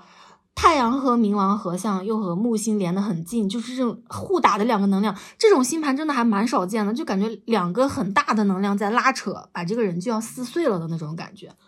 所以呢，痛苦他的是啊，真的，他他一辈子都在都在咀嚼他的疼痛，然后在凝视自己的过去，因为他好像出生的时候腿就就有问题，然后后来就有小儿麻痹，他吐双鱼其实也是有一点硬的。对对对对对，双鱼就是跟腿啊、脚呀有关系。然后他又出了一个很严重的车祸嘛，就哎，我之前看过他的那个呃电影，电影就讲他故事的那个电影，就拍的特别浪漫唯美。就是他他出车祸，结果他那个呃车上有一个人拿着金粉和颜料，就是他真的是浑身是血，但是身上洒满了金色的那个粉和颜料，就是真的是很。很凄美、很悲惨的这么一个人，所以他下半生行动不便，后来即便是可以走，但是还是一辈子受到这种车祸后遗症的那种痛苦吧。就最后三十多年一直都是瘫痪或者是在做手术的路上。对，所以他的画里面就是充满了隐喻、象征，就他不停的在检视他自己的痛苦，而且是一种很巨蟹的，就是那种很女性主义的方式在画。但是，即便他那么痛苦，但是你看他的画，他那种非常明艳的色彩，然后画了很多荆棘啊、猴子呀，他的伤啊，然后他穿着那个墨西哥传统的一个服饰。哎，说真的，我曾经很喜欢弗里达，有一段时间我把我的眉毛经常画的连起来。真的吗？对，就是我读大学的时候，就专门把两个眉毛 画的连起来，我就觉得好喜欢他，就是那种。刚刚可以贴张图放在 show notes 上面给大家看。我不好意思，很坚韧的那种女性的能量，我是蛮喜欢她的。嗯，而且她画很多，因为她也是有一些阳性的能量，对吧？表现出来的。对对，你看她的照片，你都能感觉到是不是蛮阳性的？那个眉毛那种毛发浓郁的那种程度啊。他自己也尝试过那种同性的那种感情。对对对对对，而且他也参加了很多政治运动，跟他当时的一个也是一个画家的这个老公也有一些非常痛苦的经历吧，所以我就觉得，呃，弗里达还是蛮喜欢的，就他那种不停的咀嚼自己伤痛，以自己像自传式的去创作，其实是很不容易的。就是把伤痕当酒窝，在荆棘中开出花朵的那种艺术家，真的太不容易了。妈呀，根根要写作文啊？没有。嗯，然后这个就是弗里达吧。然后下一个呢，就是哇，下一个这个人的星盘也是蛮惨的。不知道你有没有看到这个夏加尔的这个星盘？看到了，看到了。我看一下，我看一下，怎么到这个说到这里才开始聊？就之前的都没有聊，因为时间根本不够。之前一直就是来不及了，来不及了。夏加尔的星盘就是那种提篮式的格局，就是所有的行星都在下面。然后只有一个月亮高挂在上面，跟底下的星产生了很多很多相位，就是它这个月亮真的承受了好多的各种各样的能量吧，有快乐的，也有不快乐的，所以它也应了，就是他自己就是嗯，因为战争流离失所嘛，他的月亮真的也很悲苦。但是我就很喜欢巨蟹的这一点，就是他在咀嚼这个痛苦之后，他最后创造了一个非常温柔的一个故乡。就是夏加尔是我很喜欢的艺术家，可能比。弗里达更喜欢我家里现在就有他的好几幅画，都放在这个房间的各个地方。然后就是因为他的画出现了一种很梦幻呀、很象征的色彩吧。然后他是一个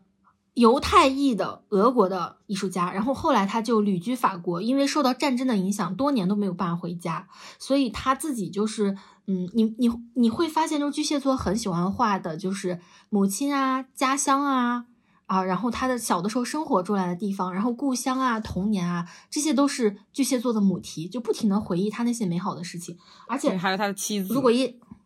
对他的妻子贝拉，就是他的一个很好的一个画面的对象，就他们很喜欢画他自己情感上的东西。而且我比较喜欢的就是下面这个，他画他妻子都是飘着的那种。对他们两个人就太快乐了，即便生活那么的悲惨，他们俩不是在天上飞，就是他瞪着他的老婆在天上飞，他在地上，就太美了，我好喜欢这种人。然后你看这幅画，就是那个他拉着他的贝拉的手，贝拉在天上飞的这个，其实是，嗯，前几年有一部电影叫《地球最后的夜晚》，就那个毕赣拍的，他的有一个海报就是借鉴了这个东西。当然，就毕赣我也蛮喜欢的，就都是这一类的人，就是那种很浪漫的。然后脱离现实的，然后很温情的那种感觉，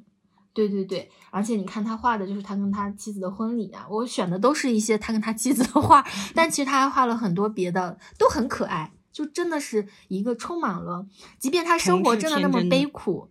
对他的月亮那么的惨，但是他嗯也受到战争的影响，各种流亡啊，但是。这种从他的童年，从他的故乡里面取到了各种各样的题材，不停的在在在做梦一样脱离了当时那个痛苦的环境和状态的这种样子，还是真的是很很很巨蟹，我就蛮喜欢他的。应该说夏加尔属于我真的是最喜欢的一个艺术家吧。嗯嗯，还有一个就是莫兰迪。然后说到莫兰迪，可能大家比较被知道的原因，应该是那个网红婉婉吧，就是。很高兴你也喜欢艺术，并且有自己见解的那个 娃娃，他不是以他那个莫兰迪颜色的穿搭比较出圈嘛？所以当时很多人就会说，哦，莫兰迪穿搭，莫兰迪色系。那莫兰迪他，哎呀，就是莫兰迪这个人啊，他的巨蟹体现在。他是那种与世无争，不忧不惧，不欢不喜，就感觉跟个信信教的一样。就是他的画就跟修行一样。你看我们放的这两幅，就是他的那个瓶子，它的纯度是非常低的，然后你就会感觉到很平静、很安宁。这种高级灰就是莫兰迪色调，就是所有的颜色都不是那种大红大绿大紫大白的那种颜色，它是非常温暖的、很温柔的。我觉得这种温柔的感觉，对温柔的感觉就很巨蟹。就让人感觉到很安心，那种四宫的那种安全、温暖、舒服的感觉，它不会让你觉得很，就它不会冒犯到你，不会像风那种不明所以，也不会像火一样有可能会把你烧到。它真的是很舒服，就让像是一个非常安静、非常温暖的被太阳晒得砰砰的那个床上的那个被单和床一样，你要躺上去的。如果我们用这种颜色去买这个床上三件套的颜色，应该也蛮舒服的吧？睡前比那个大红色的好吧？挺火的，它这个莫兰迪色系。对，所以当时婉婉穿这个衣服，不是就有很多人就是很喜欢嘛？因为它就是给人一种很高级的、很舒服的、很稳定的那种感觉。所以莫兰迪他是不会像其他艺术家一样在情欲、爱欲里面起伏，就天天要就各种小三情人的这种。他是一个真正就是没有谈过什么恋爱。终身跟他自己家人住在一起，也非常乐于享受孤独的这么一个人。而且他画的东西也非常简单，就是画瓶瓶罐罐。他不用去跑到什么塔西提岛上去找什么 原始的人，对吧？他也不用多么大的场景，他就是放一些朴素的静物，然后从这里面捕捉一些很简单的、很单纯、很高雅的东西。然后他的那种克制，他的那种平静，那种禅意，像修行一样，我觉得也是巨呃巨蟹座的另外一个面相吧。对，而且他处女的能量挺重的，他是金月土都合在处女。所以他才他才那么的克制，就不不厌其烦的把瓶子画几百张，就全部都是这种瓶子，在琐碎的日常当中修行。是的，是的，在琐碎的日常中修行，真的是一个就是大隐隐于市的感觉。他也不用跑到哪里去，但是他就是在这个日常的重复中达到了一种宁静，真的是无欲无欲则刚啊。就真的很好。说他一辈子就离开过意大利一次，就是去瑞士看他喜欢的画家塞尚的画展。妈，塞尚这个爹真的影响深远啊！嗯，好吧。然后下面到了天蝎座的这个了。就天蝎的话，因为我记得耶耶也有天蝎能量，应该是八宫也有什么吧？因为我的命主金星就是入了八宫，八宫头呢。哦，对对对，所以。爷爷就是一个小侦探，我们说什么东西 都被你记得很清楚，记在本本上记住的那种，是吗？嗯，天蝎啊，他真的是很喜欢研究这种生死的，他的这种直觉呀，他的那种嗯意志力呀，然后他那种火星那种坚持坚持，然后一直在那里暗中观察，最后爆发出来那种能量是非常强的。所以如果他发挥的好，他是非常他的那种敏感是那种。侦探式的敏感，察言观色，他也不会因为别人的什么事情就影响了自己不行不行的了。他把这些东西收集起来之后，他要干个大的那种感觉，然后 意志力也很强，可能要操控别人吧。然后观察比较细微，对。但如果他发挥的不好，你就会觉得他很残忍，他很独断专行，他很控制，他很阴郁。所以，但是我觉得啊，就是天蝎这种能量搞艺术真的很好。就对于那种人的生死啊，对于这种存在的意义的那种考量是非常非常对非常非常深刻的。然后可能天蝎就真的是要挖掘最深的那个部分。然后这里我们举的例子就是毕加索。然后毕加索是立体派的这个嗯创始人嘛。然后立体派他其实就可能大家会有一个误解啊，就是说你看他画的画哪里立体了？感觉是二维的呀，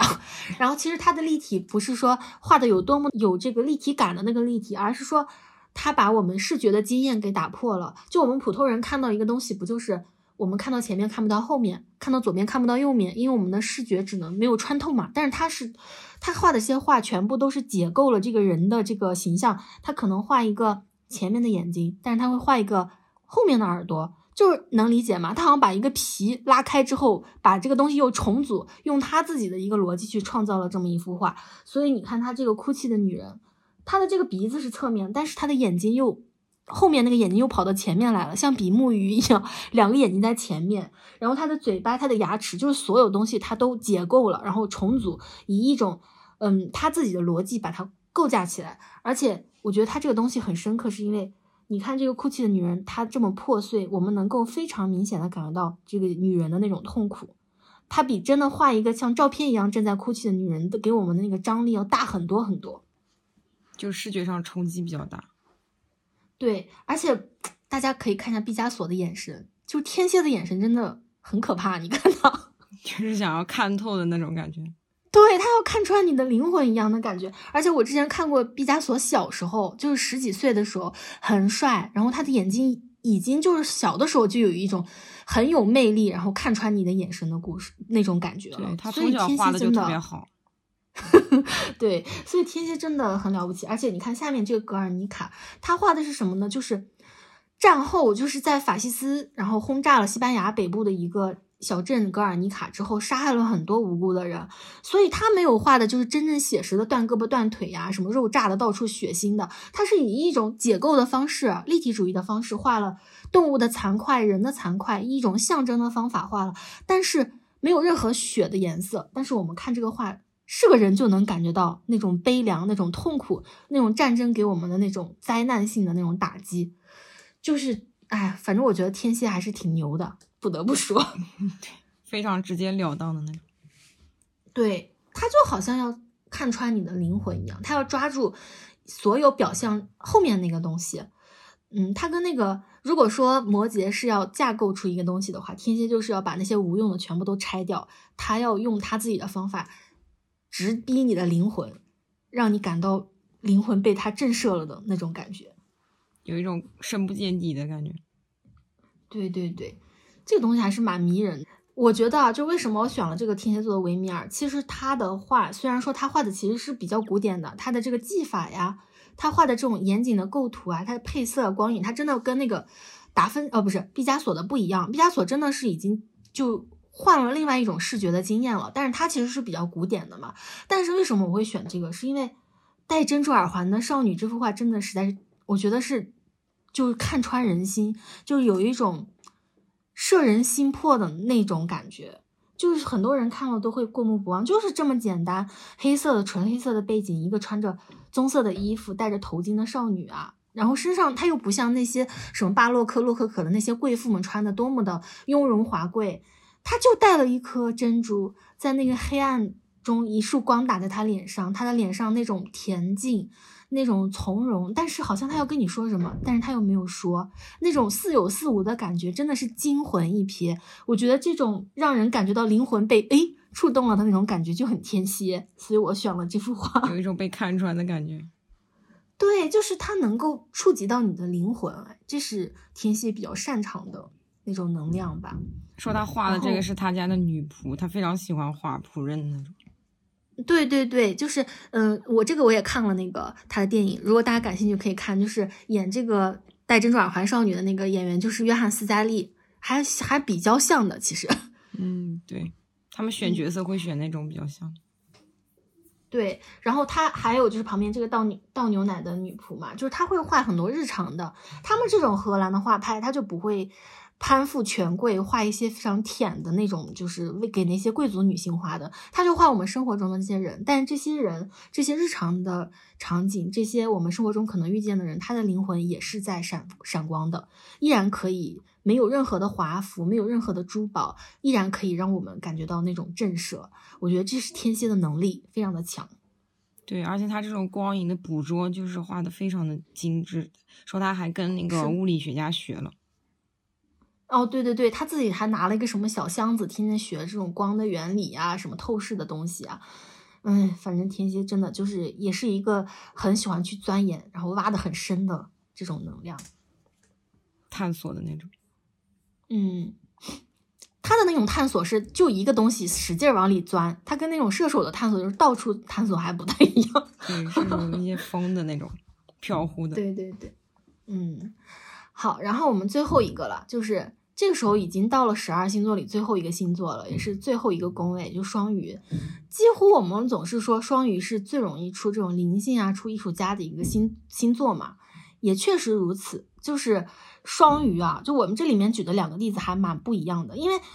从第一个星座走到最后一个星座。这个能星座能量已经变得非常复杂，变得非常混沌了。如果白羊是一个就是非常新的一个小宝宝的话，最后一个双鱼它就代表的是很混沌的能量了，它就没有那么鲜明，所以它可能什么风格都有。而且一般，嗯，星盘中双双鱼能量被强调了，或者说十二宫有很多星星的人，他就会有一种。很超感的，很慈悲的，没有边界的，很有灵感，很有梦幻的这种能量，甚至就甚至我们之前说过，就是双鱼和十二宫能量重的人，他甚至可以链接到一些所谓的鬼神啊，所以幽冥的这种能量。也就是说，我们经历了。前面十一个星座的那种探索，我们要找自我，我们要找伴侣，找理想，找事业，找朋友。但到最后，双鱼的话就是回到灵魂最深的那个部分，是很虚无缥缈的。所以，双鱼能量重的艺术家，可能我们前面的所有艺术家星盘里都有双鱼的强化。海王星也会给艺术家的艺术作品镀上一个非常梦幻的、非常奇妙的色彩。所以呢。双鱼是很梦幻的，梦和模糊的感觉就让人难以释怀。他们也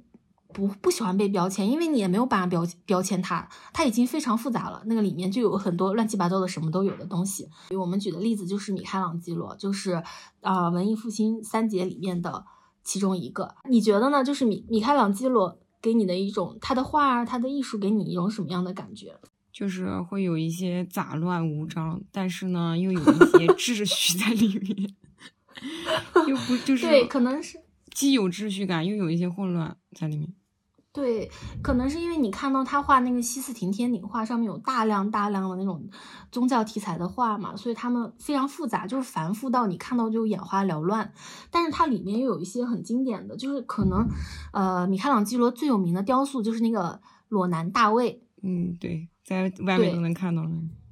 对对对，这个就是太经典了，我都没有放。然后放的就是他这个西廷西斯廷天顶画里面最有名的那一幅，叫《创造亚当》。然后这幅画呢，就是我比较喜欢这幅画，就是当上帝创造了亚当之后，他要给这个亚当注入一丝灵气。然后这个时候他俩的这个手是将触未触的，我很喜欢，就这两个手 马上要碰上，但是没有碰上。对，就是那个决定性瞬间，他。画的非常的好，就艺术家真的是很有神光，而且他画了大量大量的宗教题材嘛，所以他也真的是很通神性的这种东西。而且他，你看到他画他那个雕塑的哀悼基督啊，然后甚至他为了画这个细形天顶画，画了好多年，画完之后整个脖子都歪掉了。就是他可以为艺术而献身，为这个道去殉道的那种感觉。所以我还是一种大爱，真的，这就是大爱，就是双鱼的那种大爱。大爱无疆，然后最后最后我选了一个，我感觉你可能觉得，诶，他是双鱼的吗？我之前真的都没想到，就是我们说那个冷抽象蒙德里安，我们之前不是说热抽象是康定斯基吗？是那个射手座的，call back 一下。对对对，然后冷抽象就是蒙德里安，他是什么人呢？他是一个荷兰的画家，是风格派运动的一个创始者。然后今天我们为什么要选这个作为双鱼座的一个第二个艺术家呢？是因为我发现，就是双鱼，因为他已经开始试图。把所有有形的东西，就是完全提纯成一个几何形体了。它完全在追求那个形式的美，这个也是双鱼的一个体现。就是当所有的能量最后终结到最后的时候，它好像穿越了一个维度，把三维的东西变成二维的了。就是它不画那么，对对，降维了吧？反正它不是这个维度嘛。双鱼它总是就是要跳脱这种感觉，所以你看它的画是以一种垂直的线和水平的线。就是组成，它根本就没有我们，你也不知道他在画什么。比如说，你看到这个，它最经典的就是这个红黄蓝的这个格子，用横线和竖线在那里穿插，然后去填色，这个是他最经典的作品。然后我比较喜欢的是下面这幅画，叫《百老汇的爵士乐》。就耶，能不能感觉到这幅画里面有音符在跳动？有感觉到，感觉像是一个地图一样，就是。嗯，双鱼他是通感的嘛，然后对，就是之前那个康定斯基那个画热抽象的，他说他也是一通感联觉的那种人，就是有一些人艺术家他真的可以把他的听到的声音、看到的东西转换为。呃，就可以互通这个连通感觉嘛，所以我觉得它这种冷静的抽象也是啊，就是我们可以从画面中感觉到那个爵士乐的鼓点，然后爵士乐里面各种小的乐器的穿插，那个节奏，那个资本主义的气息的那种感觉就出来了，那种韵律感就出来了。对对对，那种节奏感，那种举起红酒杯，然后再听着那个小资情爵士乐，对对对，很滋。很滋润的那种感觉，所以这个就是我还蛮喜欢的。就虽然它的东西，你可能也也有人会说啊，这不就拿尺子画几根线，然后涂上颜色就行了吗？哥哥已经预料到了一些黑粉。对对对，但是他你你其实这些艺术家他都不是一蹴而就的，就是你能够走到这一步，前面真的是探寻了一一千步一万步才能走到最后这一步，所以。呃，双鱼这种海海王能量还是蛮好的，大家也要珍惜自己身体里这个双鱼海洋海王能量，就是它可以让你链接到更多不同维度的东西，让你有一个新的视角，而且你的这个人呐，或者你这个灵魂都照上了一个很朦胧的、很梦幻的这种这个滤镜，会让你显得很迷人、很浪漫。就是 到了那种 看山还是山，但是跟之前看的已经不一样那种感觉，又不一样了。对，这因为是一个巨大的轮回嘛。嗯，所以我们现在就是把这个十二星座也都讲完了，终于讲完了，终于真的是。然后最后呢，就是嗯，也不知道听友的配置是什么，你们又比较喜欢哪种星座的能量呢？啊，以及星座显化出来艺术作品，都欢迎大家在评论区留言或者参与投票。单纯是好奇啊，就是 好奇大家喜欢的是作为就是艺术作品究竟是作为一个自我意识的投射，还是为了补充你这个剧本中缺乏的能量而让你会喜欢这种东西，喜欢那个方向？好吧，然后我们今天就说到这里吧。真的非常感谢耶耶的这个配合，就是做了很多功课，我们俩都非常的越来越有默契了吧？真的很好。也感谢根根。感谢大家的收听。你感谢我干什么？跟哥的合作呀。嗯，很开心。嗯，好，那我们今天就先说到这里吧。爱说福利是一档女性视角的播客，我们倡导个体勇敢的向外界发声，表达自己。我们相信表达本身就是力量。如果你喜欢我们的播客，可以在大各大泛用型频户端收听我们的节目，也可以订阅我们的同名公众号和小红书和我们保持联系。那我们下期再见吧，拜拜，拜拜。隐藏